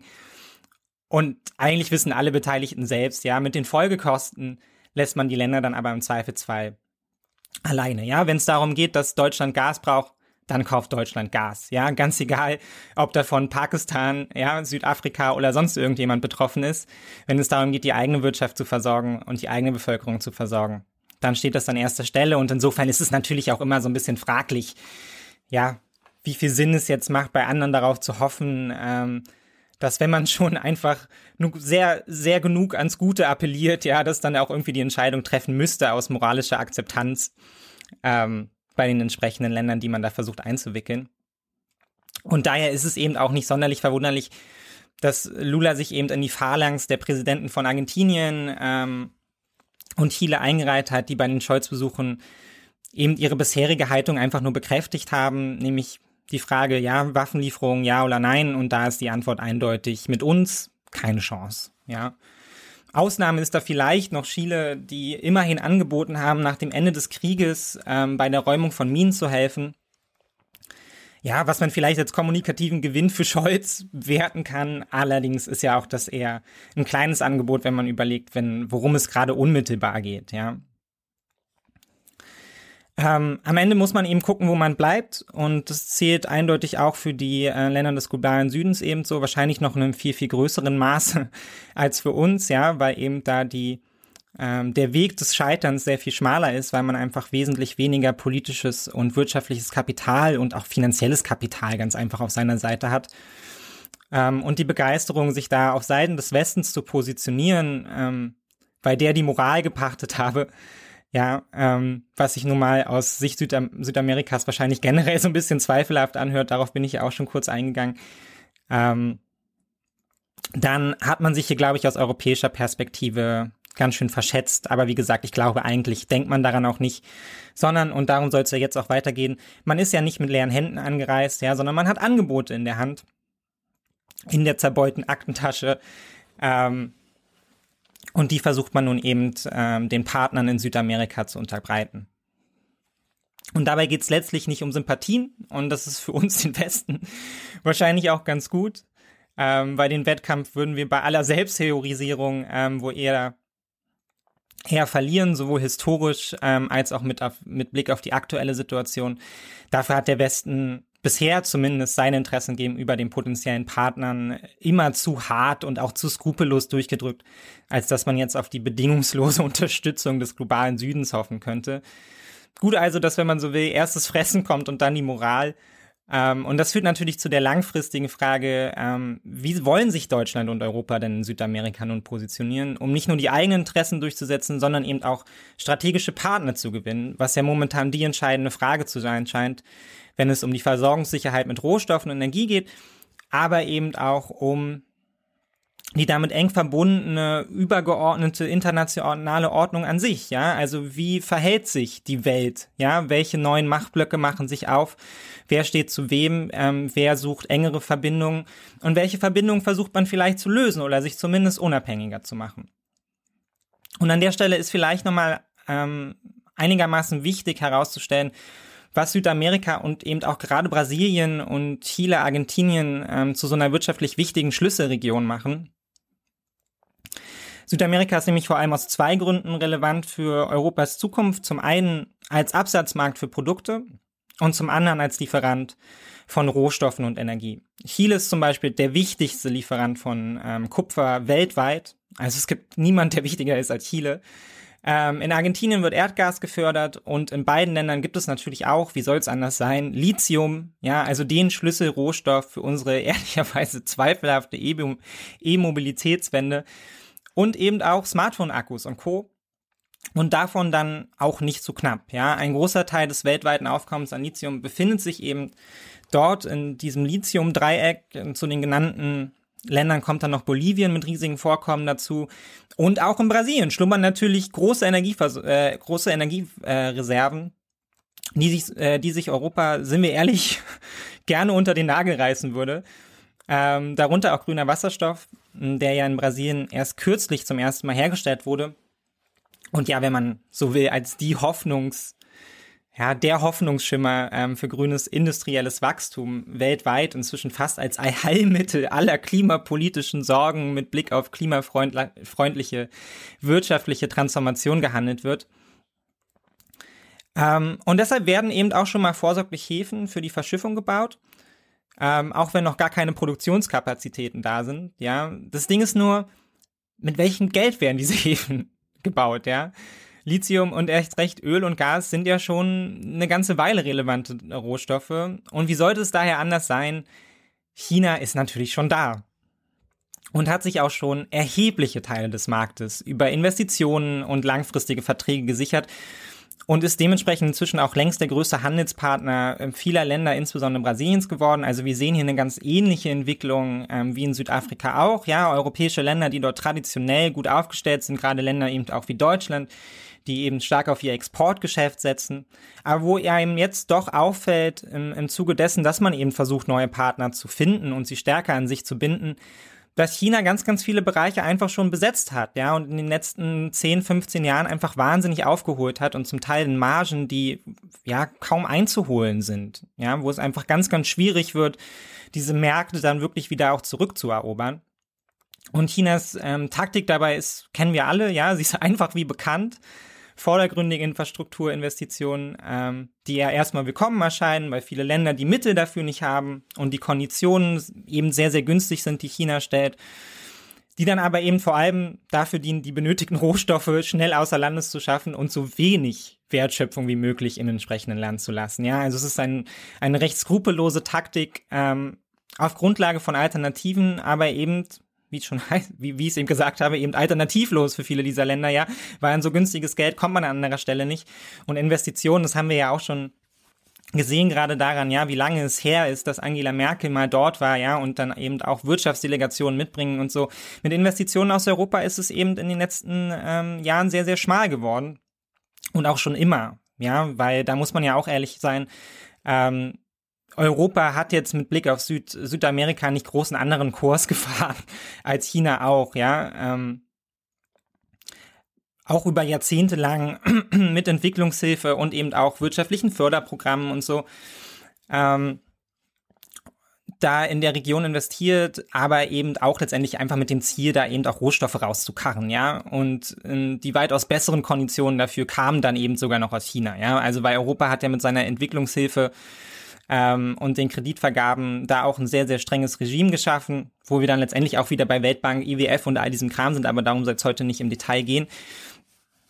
Und ähm, deshalb sind die Gründe jetzt auch nicht ganz nah unnachvollziehbar, ja, warum jetzt gerade Brasilien in den vergangenen Jahren ähm, sich dann eben eher China zugewandt hat und in zunehmendem Maße auch von Deutschland abgewandt hat. Ja, vor allem, weil er natürlich auch in der Zeit von Bolsonaro, es gab ja hauptsächlich Kritik an dem Land, ja, und man war jetzt auch nicht gerne bereit, dann große PR-Besuche und große Delegationsreisen nach Südamerika zu machen und gerade eben auch nach Brasilien zu machen. Und die Chinesen, und das wissen wir ja auch, die sind da eben um einiges lockerer, wenn es darum geht, ja, inwieweit dann zumindest mal der Anschein von Menschen- und äh, naturrechtlichen ähm, Standards dort gewährt werden muss anders als die Europäer, die dann zumindest mal in der Außenwirkung dann doch einigermaßen viel Wert darauf legen.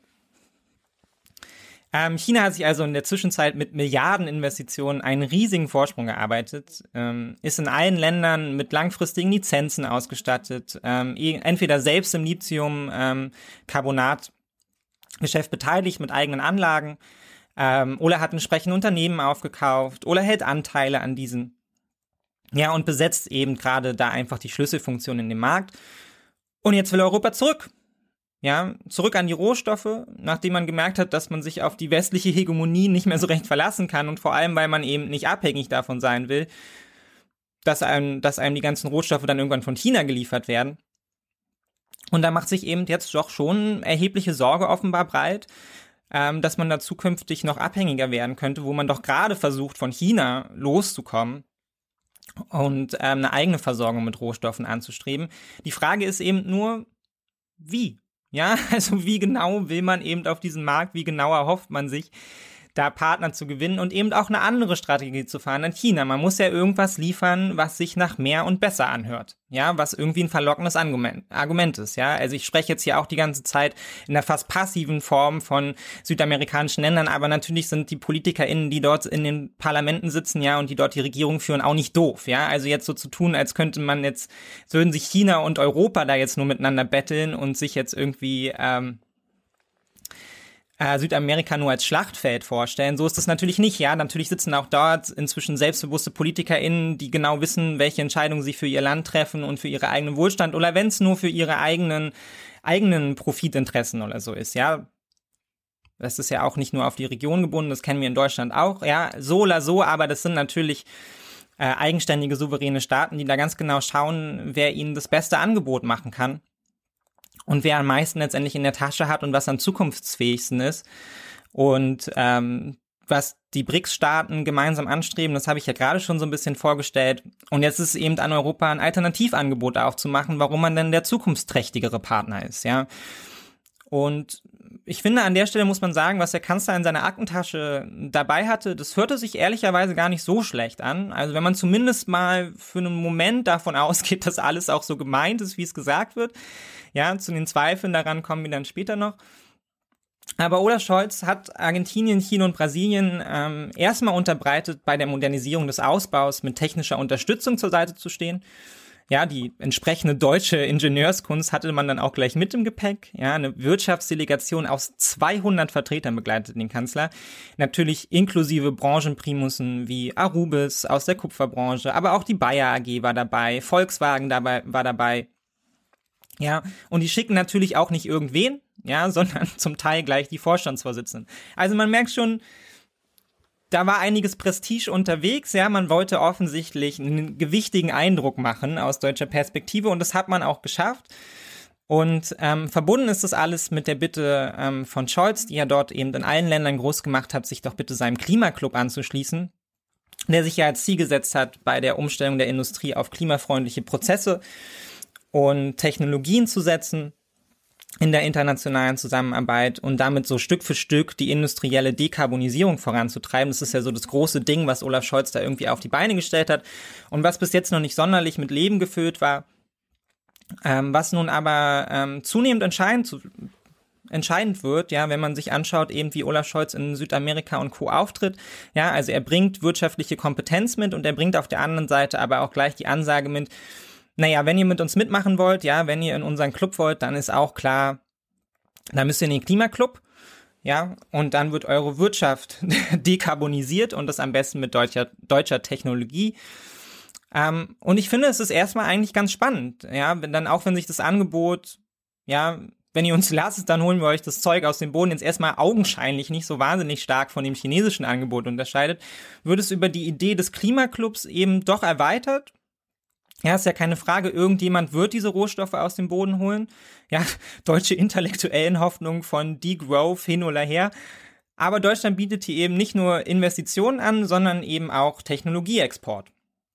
Rohstoffe bergen ja, aber so schonend und effizient wie möglich.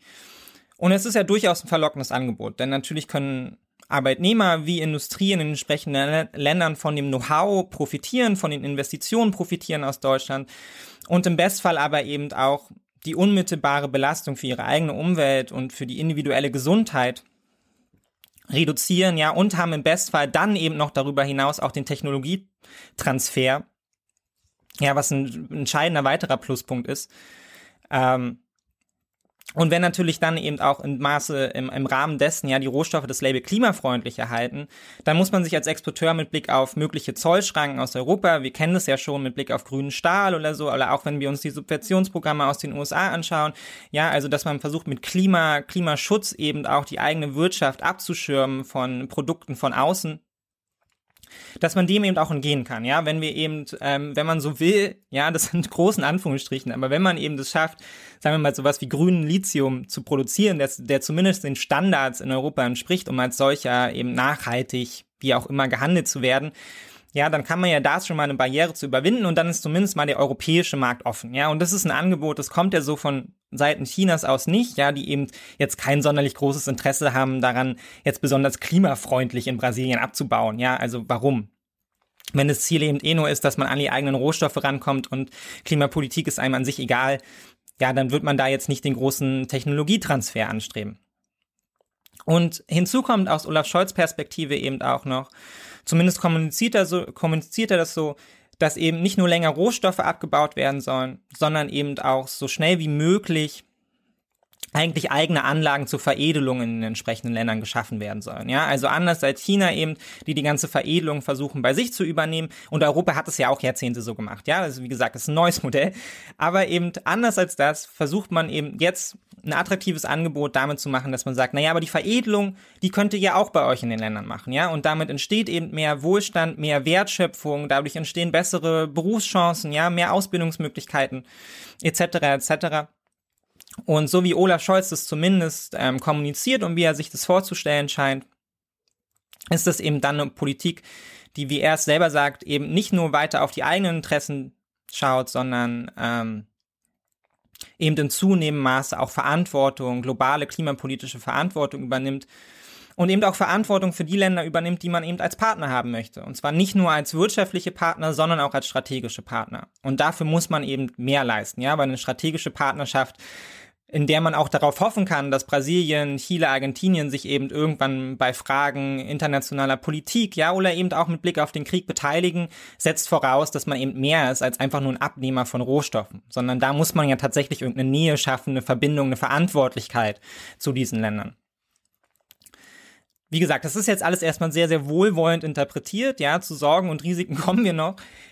Aber die deutsche Idee mit Blick auf Südamerika, also wie China, nur netter und respektvoller, wie es ähm, eine Überschrift bei der SZ zusammengefasst hat, ergänzt vielleicht noch durch klimafreundlicher, hört sich ja erstmal nicht so wahnsinnig schlecht an. Ja, wenn man bedenkt, dass natürlich auch Deutschland ja in erster Linie nun mal Interessenpolitik macht und keine Moralpolitik. Und es schien daher auch auf der Reise von Olaf Scholz zumindest bei einigen Ländern nicht so wahnsinnig schlecht anzukommen. Ja, das erste Land außerhalb der G7, ähm, das jetzt zum Klimaclub hinzustößt, ist Argentinien. Ähm, der Beitritt des Landes ist quasi schon verkündet. Das hat man zusammen ausgemacht, ja, in den ähm, Gesprächen unter vier Augen. Und Chile will sogar den Co-Vorsitz übernehmen. Ja, also damit hat man dann tatsächlich schon mal geschafft, zwei weitere Länder außerhalb der G7 dazu zu, äh, dazu zu holen. Ja, also der Club wächst. Ähm, und das finde ich schon durchaus ein bisschen bemerkenswert, denn Argentinien gehört zwar nicht zu den BRICS-Staaten, aber um das Land, und darüber haben wir ja eben auch schon im Vorsegment gesprochen, wird eben dann doch erheblich gebuhlt und gerungen, ja, weil es eben für Investitionen ähm, als eines der sichersten Länder der Region gilt. Ja, Brasilien will eben auch die Währungsunion mit Argentinien eingehen. Und ich finde, da markiert das Bekenntnis zu dem Klimaclub vielleicht zumindest schon mal einen Schritt in Richtung Scholz und Europa. Ja, es ist noch nicht der große Wurf, aber zumindest hat man schon mal an der Stelle offensichtlich ein bisschen überzeugt mit den ähm, mit dem, was man mitgebracht hat, ist jetzt halt die Frage, was daraus dann de facto wird. Ja, weil Absichtserklärungen sind das eine, ja, wie man sie dann umsetzt, ähm, ist natürlich eine ganz andere Sache. Ähm, aber das spricht eben auch nur für Argentinien und Chile, denn bei Brasilien sieht es eben anders aus, ja. Brasilien ist weiterhin der wichtigste deutsche Handelspartner in der Region ähm, für Deutschland. Und ganz ähnlich wie ähm, für Südafrika gilt für Brasilien eben auch, dass sie ja eine Art Taktgeber für eine ganze Region sind. Ja, sie sind halt so das Aushängeschild, das äh, wirtschaftlich relevanteste Land, das politisch ähm, größte ja auch Einwohnerzahl, von der Einwohnerzahl her das größte Land und insofern natürlich ein Taktgeber vergleichbar mit Deutschland für Europa. Ja, also man schaut da schon hin aus den Nachbarländern und guckt, was da so passiert und orientiert sich im Zweifelsfall auch ein bisschen daran. Und ähm, über Jahre hat Deutschland das auch ähm, sehr effektiv genutzt. Ja, also seit 2008 ist Brasilien sogar das einzige lateinamerikanische Land, mit dem Deutschland eine strategische Partnerschaft eingegangen ist. Ja, also bedeutet, noch 2015 reiste Merkel mit ihrem halben Kabinett zu Gesprächen nach Brasilia und man hat so eine deutsch-brasilianische Regierungskonstellation ins Leben gerufen und so. Also man hat sich wirklich bemüht, die Verbindungen eben so eng wie möglich zu halten, was schon aus Perspektive der deutschen Exportwirtschaft einfach wahnsinnig Sinn macht, weil Brasilien nun mal ein Riesenmarkt ist. Aber 2017 war dann eben Schluss. Ja, wegen der innenpolitischen Krise. Und seitdem liegt mehr oder weniger eigentlich alles auf Eis. Ja, auch wenn Scholz und Lula sich nun in großer persönlicher Ähnlichkeit zeigten, ja, auf gemeinsamem Kurs ist man halt auch inzwischen trotz Lula jetzt nicht wieder, ja. Ähm, und es zeigt vor allem eben auch der Blick auf das anstehende ähm, und eben vor allem noch ausstehende Mercosur-Abkommen.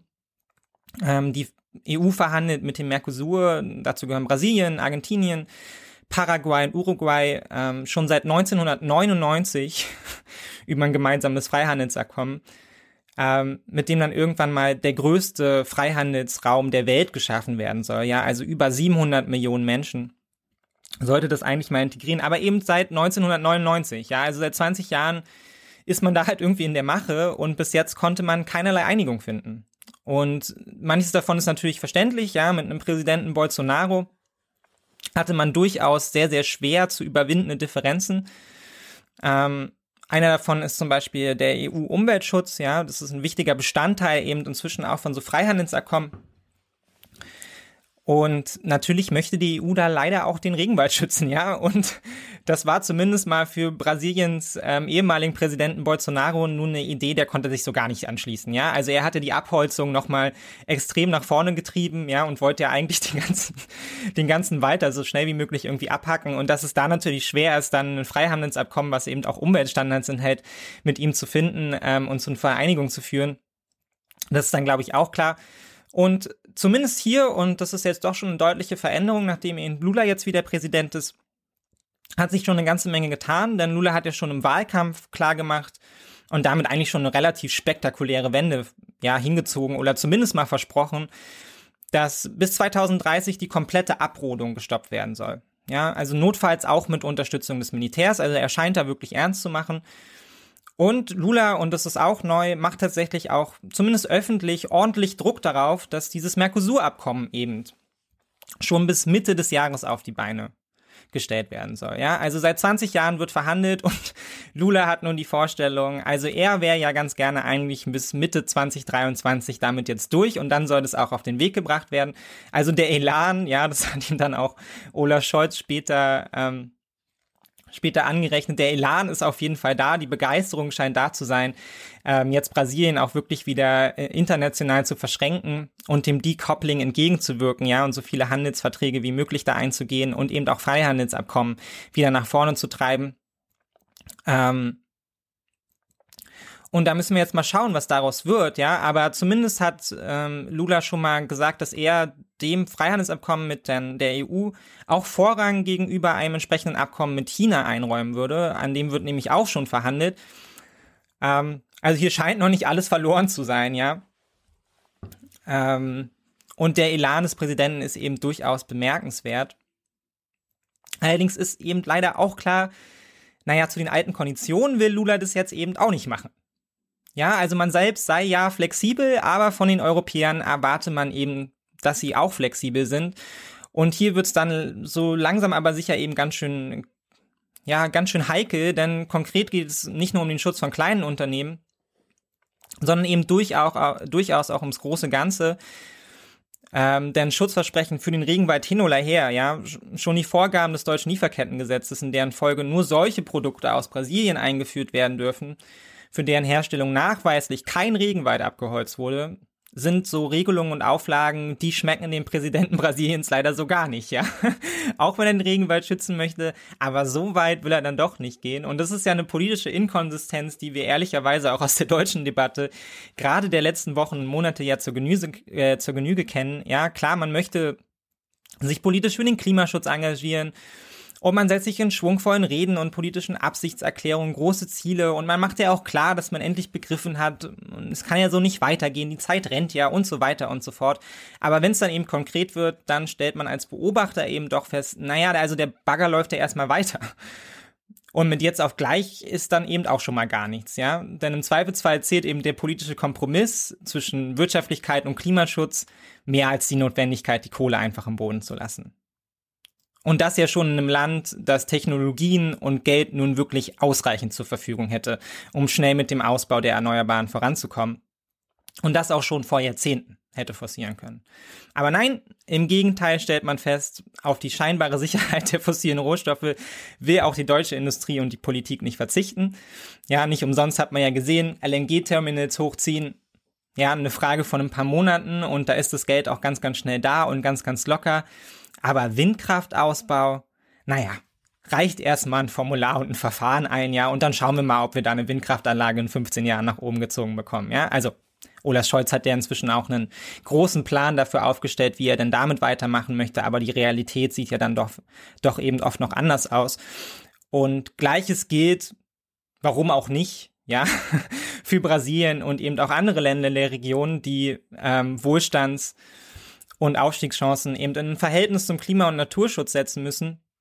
Nur, dass sie eben anders als Deutschland keine super duper BIP-Leistung schon vorweisen können und auch keine super krasse Industrie- und Exportwirtschaft und auch keine Währung, die so stark wäre wie der Euro, ja, und daher eben umso mehr abhängig sind von den Exporten natürlicher Rohstoffe und eben nicht nur Lithium, sondern auch Öl und Gas und damit verbundenen Industriepolitik, die ähm, Wirtschaftlichkeit letztendlich vor den Natursturz stellt. Und ähm, da ist jetzt auch Brasilien keine Ausnahme, ja, auch Argentinien verfügt zum Beispiel über eines der größten Schiefergasvorkommen der Welt. Ja, genau. Fracking, ja, also das Schiefergas, was eben zumindest bisher nur mit sehr, sehr unfreund, umweltfreund, unfreundlichen äh, Methoden aus dem Boden gekloppt werden konnte. Ähm, und natürlich möchte auch man, möchte man nun eben auch all diese Rohstoffe an den Mann bringen, ja, weil es geht eben, ähm, und das kann man auch sehr, sehr deutlich sehen, wenn man sich anschaut, die aktuellen Wirtschaftsdaten ähm, von eben Ländern wie Argentinien und Brasilien und auch die sozioökonomische Lage dort. Ja, die Inflation ist wahnsinnig hoch, ähm, zum Beispiel in Argentinien bei 95 Prozent. Ja, Chile ist auch ein Land, was von äh, schon seit Jahren von sozialen Unruhen in zu, zunehmendem Maße zerrissen wird. Ja, Brasilien eben auch kein gefestigtes Land, kein gefestigter Präsident jetzt nach dem ähm, Umsturz versuchen. Ja, also es sind wahnsinnig viele Länder, die ähm, sehr, sehr viele Aufgaben zu erfüllen haben, sehr, sehr viele Probleme haben, mit denen sie sich auseinandersetzen müssen und ich finde, aus deren Perspektive ist es da ja auch nur logisch, ja, dass man natürlich alles nutzt, was in seiner Verfügung steht, um da halt eben, wie schon dreimal gesagt, ja, wirtschaftlich wieder auf den grünen Zweig zu kommen, ja, nach diesen Dauerkrisen, denen man jetzt irgendwie ausgesetzt war. Und Deutschland, deren klimafreundliches Lieferkettengesetz ähm, den brasilianischen Präsidenten verärgert, und ähm, das Freihandelsabkommen zu blockieren droht. Naja, Deutschland, Deutschland will die Rohstoffe natürlich auch alle haben. Und wer jetzt denkt, hä, wie passt das denn zusammen? Ja, hier wird es halt, halt eben ein bisschen schwierig, ja, weil an sich passt es natürlich nicht zusammen. Ja, Deutschland und Europa ähm, sind an seltenen Erden und Lithium interessiert, wollen daran und es ist auch irgendwie verständlich, ja, wenn man will ja die heimische Chipindustrie ankurbeln. Ähm, und natürlich ist man dafür nicht bereit, ja, die eigene Wirtschaft zu riskieren ähm, und, und Rohstoffe irgendwie in den Boden zu lassen und die eigene, ähm, die eigene Rohstoffpolitik anscheinend auch zu überdenken und dazu zunehmend auf einem, ja, einen fairen Austausch zu setzen und das gleich auch mit Klimaschutz zu verbinden, ähm, von dem alle profitieren könnten, wie Scholz es ja auf seiner Reise immer wieder betont hat. Das wäre ja sogar ein guter Ansatz. Ähm, Gleichzeitig macht man aber eben den, äh, den Partnern klimapolitische Auflagen, ja. Und ich finde, hier passt es dann irgendwie nicht mehr so richtig zusammen. Also ich finde, man kann nicht auf der einen Seite sagen, ja, man macht eben klimapolitische Auflagen äh, und verhindert dann eben Freihandel und wirtschaftlichen Aufstieg von halt eben Regionen wie Süd, äh, äh, Südamerika. Gleichzeitig aber untergräbt man ja diese klimapolitische Strategie mit seinen eigenen Maßnahmen in den Ländern, ja, und mit seiner eigenen Außenhandelspolitik. Ja, also auf der einen Seite soll der Regenwald nicht abgeholzt werden, weil dann geht es mit dem deutschen Lieferkettengesetz nicht überein. Aber auf der anderen Seite ist man bereit, in Argentinien zu fracken und dort die Umwelt im Zweifelsfall kaputt zu machen oder vor der Küste von Brasilien nach Öl zu bohren für die deutsche Industrie. Also das ist irgendwie, ja, das ist irgendwie eine Theorie, die für mich noch nicht so ganz zusammenpasst und die ich auch bisher noch nicht so ganz verstanden habe. Ja, also und ich glaube ehrlicherweise, und das ist vielleicht auch so ein bisschen das Bittere, ich glaube, die EU wird im Zweifelsfall an ihren Klimastandards wahrscheinlich arbeiten, um solche Sachen wie die Freihandelsabkommen auf den Weg zu bringen. Aber hier scheint irgendwie so ein bisschen ein Fehler im System zu sein, ja. Also man kann ja nicht auf der einen Seite eine, eine klassische Industriepolitik auf der ganzen Welt betreiben und sagen, wir wollen euer Gas, wir wollen euer Öl und auf der anderen Seite dann sagen, ja, aber ihr müsst euch immer an unsere Klimastandards halten. Ja, und ich finde, den Ländern des globalen Südens kann man eben, wie gesagt, an der Stelle kaum einen Vorwurf machen. Ja, weil eben alle Länder, auch die Scholz jetzt besuchte, sind von ihrem eigenen Rohstoffverbrauch, ja, und von ihren Emissionen weit, weit weg von allem, was die Industrien in Europa äh, irgendwie abliefern, ja. Ganz im Gegenteil hat man eben die Erfahrung gemacht in der Vergangenheit, vor allem eine zerstörte Umwelt vor der eigenen Haustür in Kauf zu nehmen, um dann damit eigentlich nur Reichtum bei uns zu schaffen, nämlich im Westen, ja, wo die Rohstoffe eben ankommen und wir sind darin reich geworden an der Weiterverarbeitung, an der Veredelung, ja, und an den Industrien, die diese Rohstoffe nutzen. Und ähm, im globalen Süden blieb gleichzeitig einfach wahnsinnig wenig hängen, außer Umweltzerstörung und in vielen Fällen auch noch Korruption, weil man sich eben so sehr auf diesen einen Wirtschaftsstrang konzentriert hat und eigentlich gar keine Diversifizierung schaffen konnte und das eben auch von außen nicht gewollt war, dass man Diversifizierung der eigenen Wirtschaft schafft, ja. Ähm, und insofern ist es auch logisch, dass Olaf Scholz eben jetzt an, attraktive Angebote machen muss, wenn er diese Länder eben als politische und wirtschaftliche Partner gewinnen will. Allerdings erschließt sich mir nicht so ganz, warum man dann nicht das Angebot umweltfreundlichen Ausbaus von Kupfer und Lithium gleich noch um das Angebot der Investitionen in Solar- und Windkraftausbau irgendwie ergänzt, ja, also weil ebenso Ausbau von Forschung von grünem Wasserstoff und solche Sachen, das wären ja wichtige Schritte eben für die Zukunft, für eine Zukunft, für eine Zukunftsentwicklung eben weg von den Fossilen. Ja, und davon würde letztendlich auch die Wirtschaft hier bei uns ja profitieren. Ja, und darüber würde man dann eben auch eine wirtschaftliche Diversifizierung schaffen können. Ja, weil am Ende, zumindest dachte ich das ja, wollten wir ja alle eigentlich weg von den alten Energieträgern. Aber bisher ist davon eben noch ganz schön viel Fehlanzeige, ja.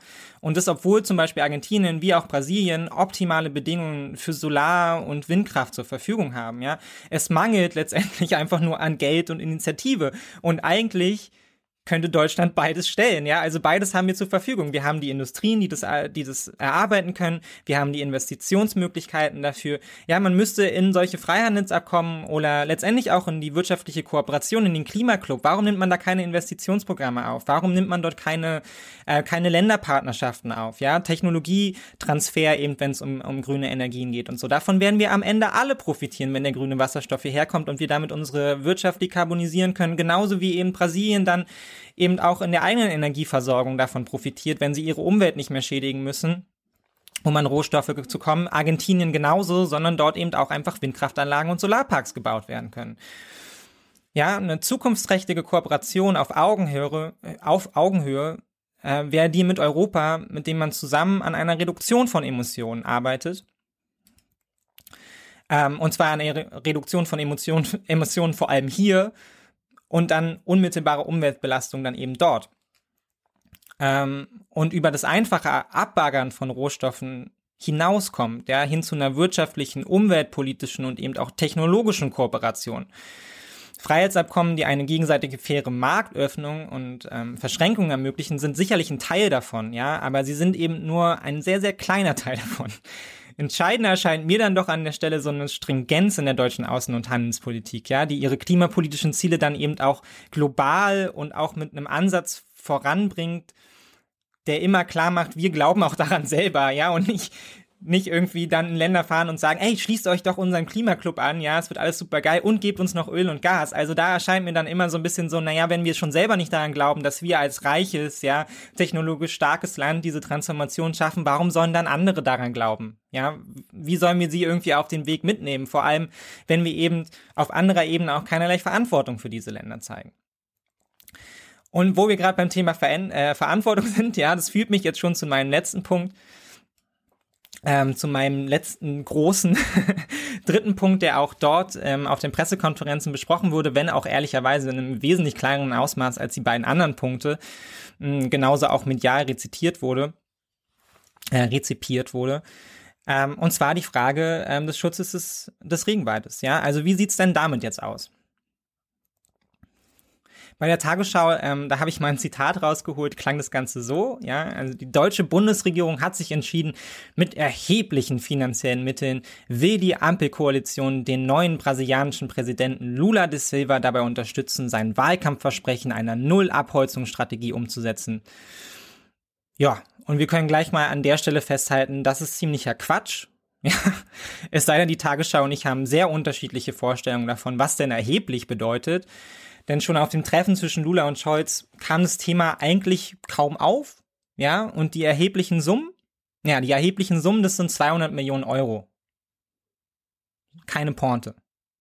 Ja, also das sind die erheblichen Gelder, die Deutschland da zusammengekratzt hat, ja, um sich dann eben am Schutz des Regenwaldes zu äh, zu beteiligen. Und das Ironische daran ist, das sind jetzt auch keine neuen Gelder, die Olaf Scholz irgendwie mitgebracht hätte, sondern das sind eigentlich Gelder, die man schon mal vor Jahren freigegeben hat, ja, vor fast zehn Jahren und sie dann einfach blockiert hat, als Bolsonaro eben auf die Idee kam, naja, nee, ich werde den Regenwald einfach weiter abhacken. Und seitdem liegt dieses Geld quasi brach und nun war man bereit, ja, eine großzügige Geste, diese 200 Millionen Euro eben wieder zur Verfügung zu stellen für den Regenwald. Und pff, da muss ich ganz ehrlich sagen, das macht mich schon fast ein bisschen sauer, ja. Also, weil die EU und Deutschland suchen händeringend, ja, nach Jahrzehnten ignoranter und teils auch desinteressierter, ja, und vor allem aus eigenem Wohl ausgerichteter Außen- und Handelspolitik nun wieder neue Partner in der Welt, von denen man dann gleichzeitig irgendwie erwartet, dass sie Rohstoffe für einen liefern und aber auch noch, ja, die Welt irgendwie vom klimapolitischen Untergang bewahren. Und was man dann selber dazu beiträgt, ja, das ist dann irgendwie Umweltministerin Schulze, die man mitgebracht hat und das großzügige Angebot von einem Tropfen auf den heißen Stein. Ja, Dankeschön. Das ist das Angebot, was wir an der Stelle machen. Und das finde ich dann fast schon ein bisschen albern, ja. Das ist einfach zu wenig. Und das ist auch nicht gerecht und auch nicht zukunftsorientiert. Und da muss man jetzt auch gar nicht darüber reden, was man mit dem Geld machen möchte. Ja, das ist einfach gar nichts. Und ähm, ich habe vor einer Weile mal ähm, einen Interviewausschnitt von Olaf Scholz aus der Taz äh, retweetet, wo er meinte, wir können nicht von den Ländern des globalen Südens erwarten, äh, dass sie jetzt quasi ihre Emissionen runterkorrigieren, dadurch eigene Wohlstandseinbußen in Kauf nehmen. Ja, dabei haben wir letztendlich als der Westen ähm, ja dafür gesorgt, dass wir überhaupt in der Situation sind, in der wir sind, weil wir sind es ja, die weit über unsere Verhältnisse leben und eben nicht die Länder des globalen Südens, ja. Ähm, und ich fand es einen sehr, sehr schlauen, ich fand es einen sehr, sehr schlauen Satz von Olaf Scholz, vor allem, weil er eben auch noch einfließen ließ, dass es natürlich auf einem äh, internationalen System letztendlich fußt, was er in der Kolonialisierung seinen Anfang hatte und sich bis heute eigentlich vorträgt, ja, also um nichts anderes geht es ja irgendwie auch immer in Postcolonial Studies und so, darüber werden wir hier an anderen Stellen auch nochmal ähm, sprechen. Und wie gesagt, ich finde es den völlig richtigen Ansatz und ich war sehr, sehr happy, dass Olaf Scholz es auch nun als erster Kanzler, wenn man so will, ja, ich glaube, es hat vorher noch nie jemand das Wort Kolonialismus überhaupt in den Mund genommen, ja, von unserem politischen Regierungspersonal. Ja, darüber hat man immer irgendwie hinweggesehen, ja, diese historischen Verflechtungen und Verantwortlichkeiten wollte man irgendwie nicht sehen. Und da war ich sehr happy, dass er das nun erkannt hat und da offensichtlich auch vorangeht, dieses Verhältnis zu ändern. Weil aus meiner Sicht ist es der völlig richtige Ansatz, ja, also wir können nicht von den Ländern des globalen Südens verlangen, dass sie wirtschaftliche Einbußen und damit auch Wohlstandseinbußen ähm, auf sich nehmen, ja, damit wir die Emissionen drücken, wenn noch klar ist, dass den Großteil der Verantwortung eben auch weiterhin bei uns liegen muss. Und insofern ist es auch gut, dass sich das jetzt im Zuge des Krieges dann, ja, weil der hat natürlich einen erheblichen Einfluss darauf, wie wir uns wahrnehmen in der Welt, jetzt langsam auch aufbricht, ja, und da so ein Erkennen einsetzt, ähm, aber was eben diese Politik der Augenhöhe in der Praxis bedeutet, da stehen wir offensichtlich noch sehr am Anfang. Ja, weil wir können kein klimapolitisches Engagement von Staaten des globalen Südens auf Kosten ihrer eigenen Wohlstandsentwicklung verlangen. Ja, damit sie dann unseren reichen Industrienationen aus der Patsche helfen. Und als Dankeschön gibt's dann irgendwie einen Händedruck, ja, ein paar Alibi-Millionen für den Regenwald und weitere Investitionen in fossile Rohstoffe. Das ist für mich einfach kein stringentes wirtschaftliches Programm, schon gar nicht in einer internationalen politischen Lage, in der der Krieg nicht nur auf die Ukraine, sondern eben auch auf die anderen Länder, auch sondern auf viele andere Länder, ja, des globalen Südens eben ähm, erhebliche Auswirkungen hat, die eben auch noch betroffen sind von Corona-Krise, Inflation etc. etc. Ja, und wenn wir die globale klimapolitische Wende wollen, dann heißt das eben auch Verantwortung global zu denken, ja, und auch global zu übernehmen, auch finanziell. Und da bleibt Deutschland und die Bundesregierung ähm, noch zumindest aller Zeitenwende ähm, und Neudenkrhetorik zum Trotz, ja, wie so oft weiß hinter ihren Ansprüchen und Möglichkeiten zurück. Und ich hoffe sehr, dass das ähm, eine Entwicklung ist, die noch Fahrt aufnimmt. Ja, das hat natürlich auch wieder viel damit zu tun, ähm, wie wir uns hier finanzpolitisch irgendwie ausrichten in Deutschland und Europa. Und das ist auch letztendlich nicht nur eine deutsche Frage, sondern ist natürlich eine gesamteuropäische Frage. Ähm, ich werde es auf jeden Fall beobachten, wie das dann auf den nächsten Treffen weitergeht. Ich finde, es sind viele gute Ansätze dabei. Es ist eindeutig eine neue Art der Politik. Es ist auch eine interessante Art der Außenhandelspolitik die schon anders aussieht und die schon auch eigene Akzente ähm, setzt im Verhältnis eben zu China oder auch den USA.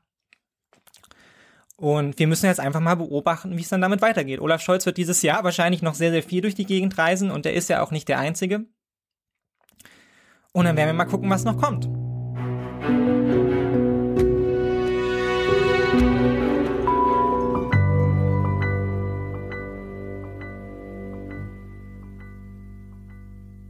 So, das soll es dann für heute auch erstmal gewesen sein. Ähm, ich hoffe, es hat euch gefallen. So oder so, lasst mir gerne Feedback da, ähm, schickt mir Anregungen und Anmerkungen, Kritik jeglicher Art an meine E-Mail-Adresse mick klöcker.gmx.de. Die werde ich jetzt auch einfach nochmal in den Show Notes verlinken, damit ihr jetzt nicht mitschreiben musstet.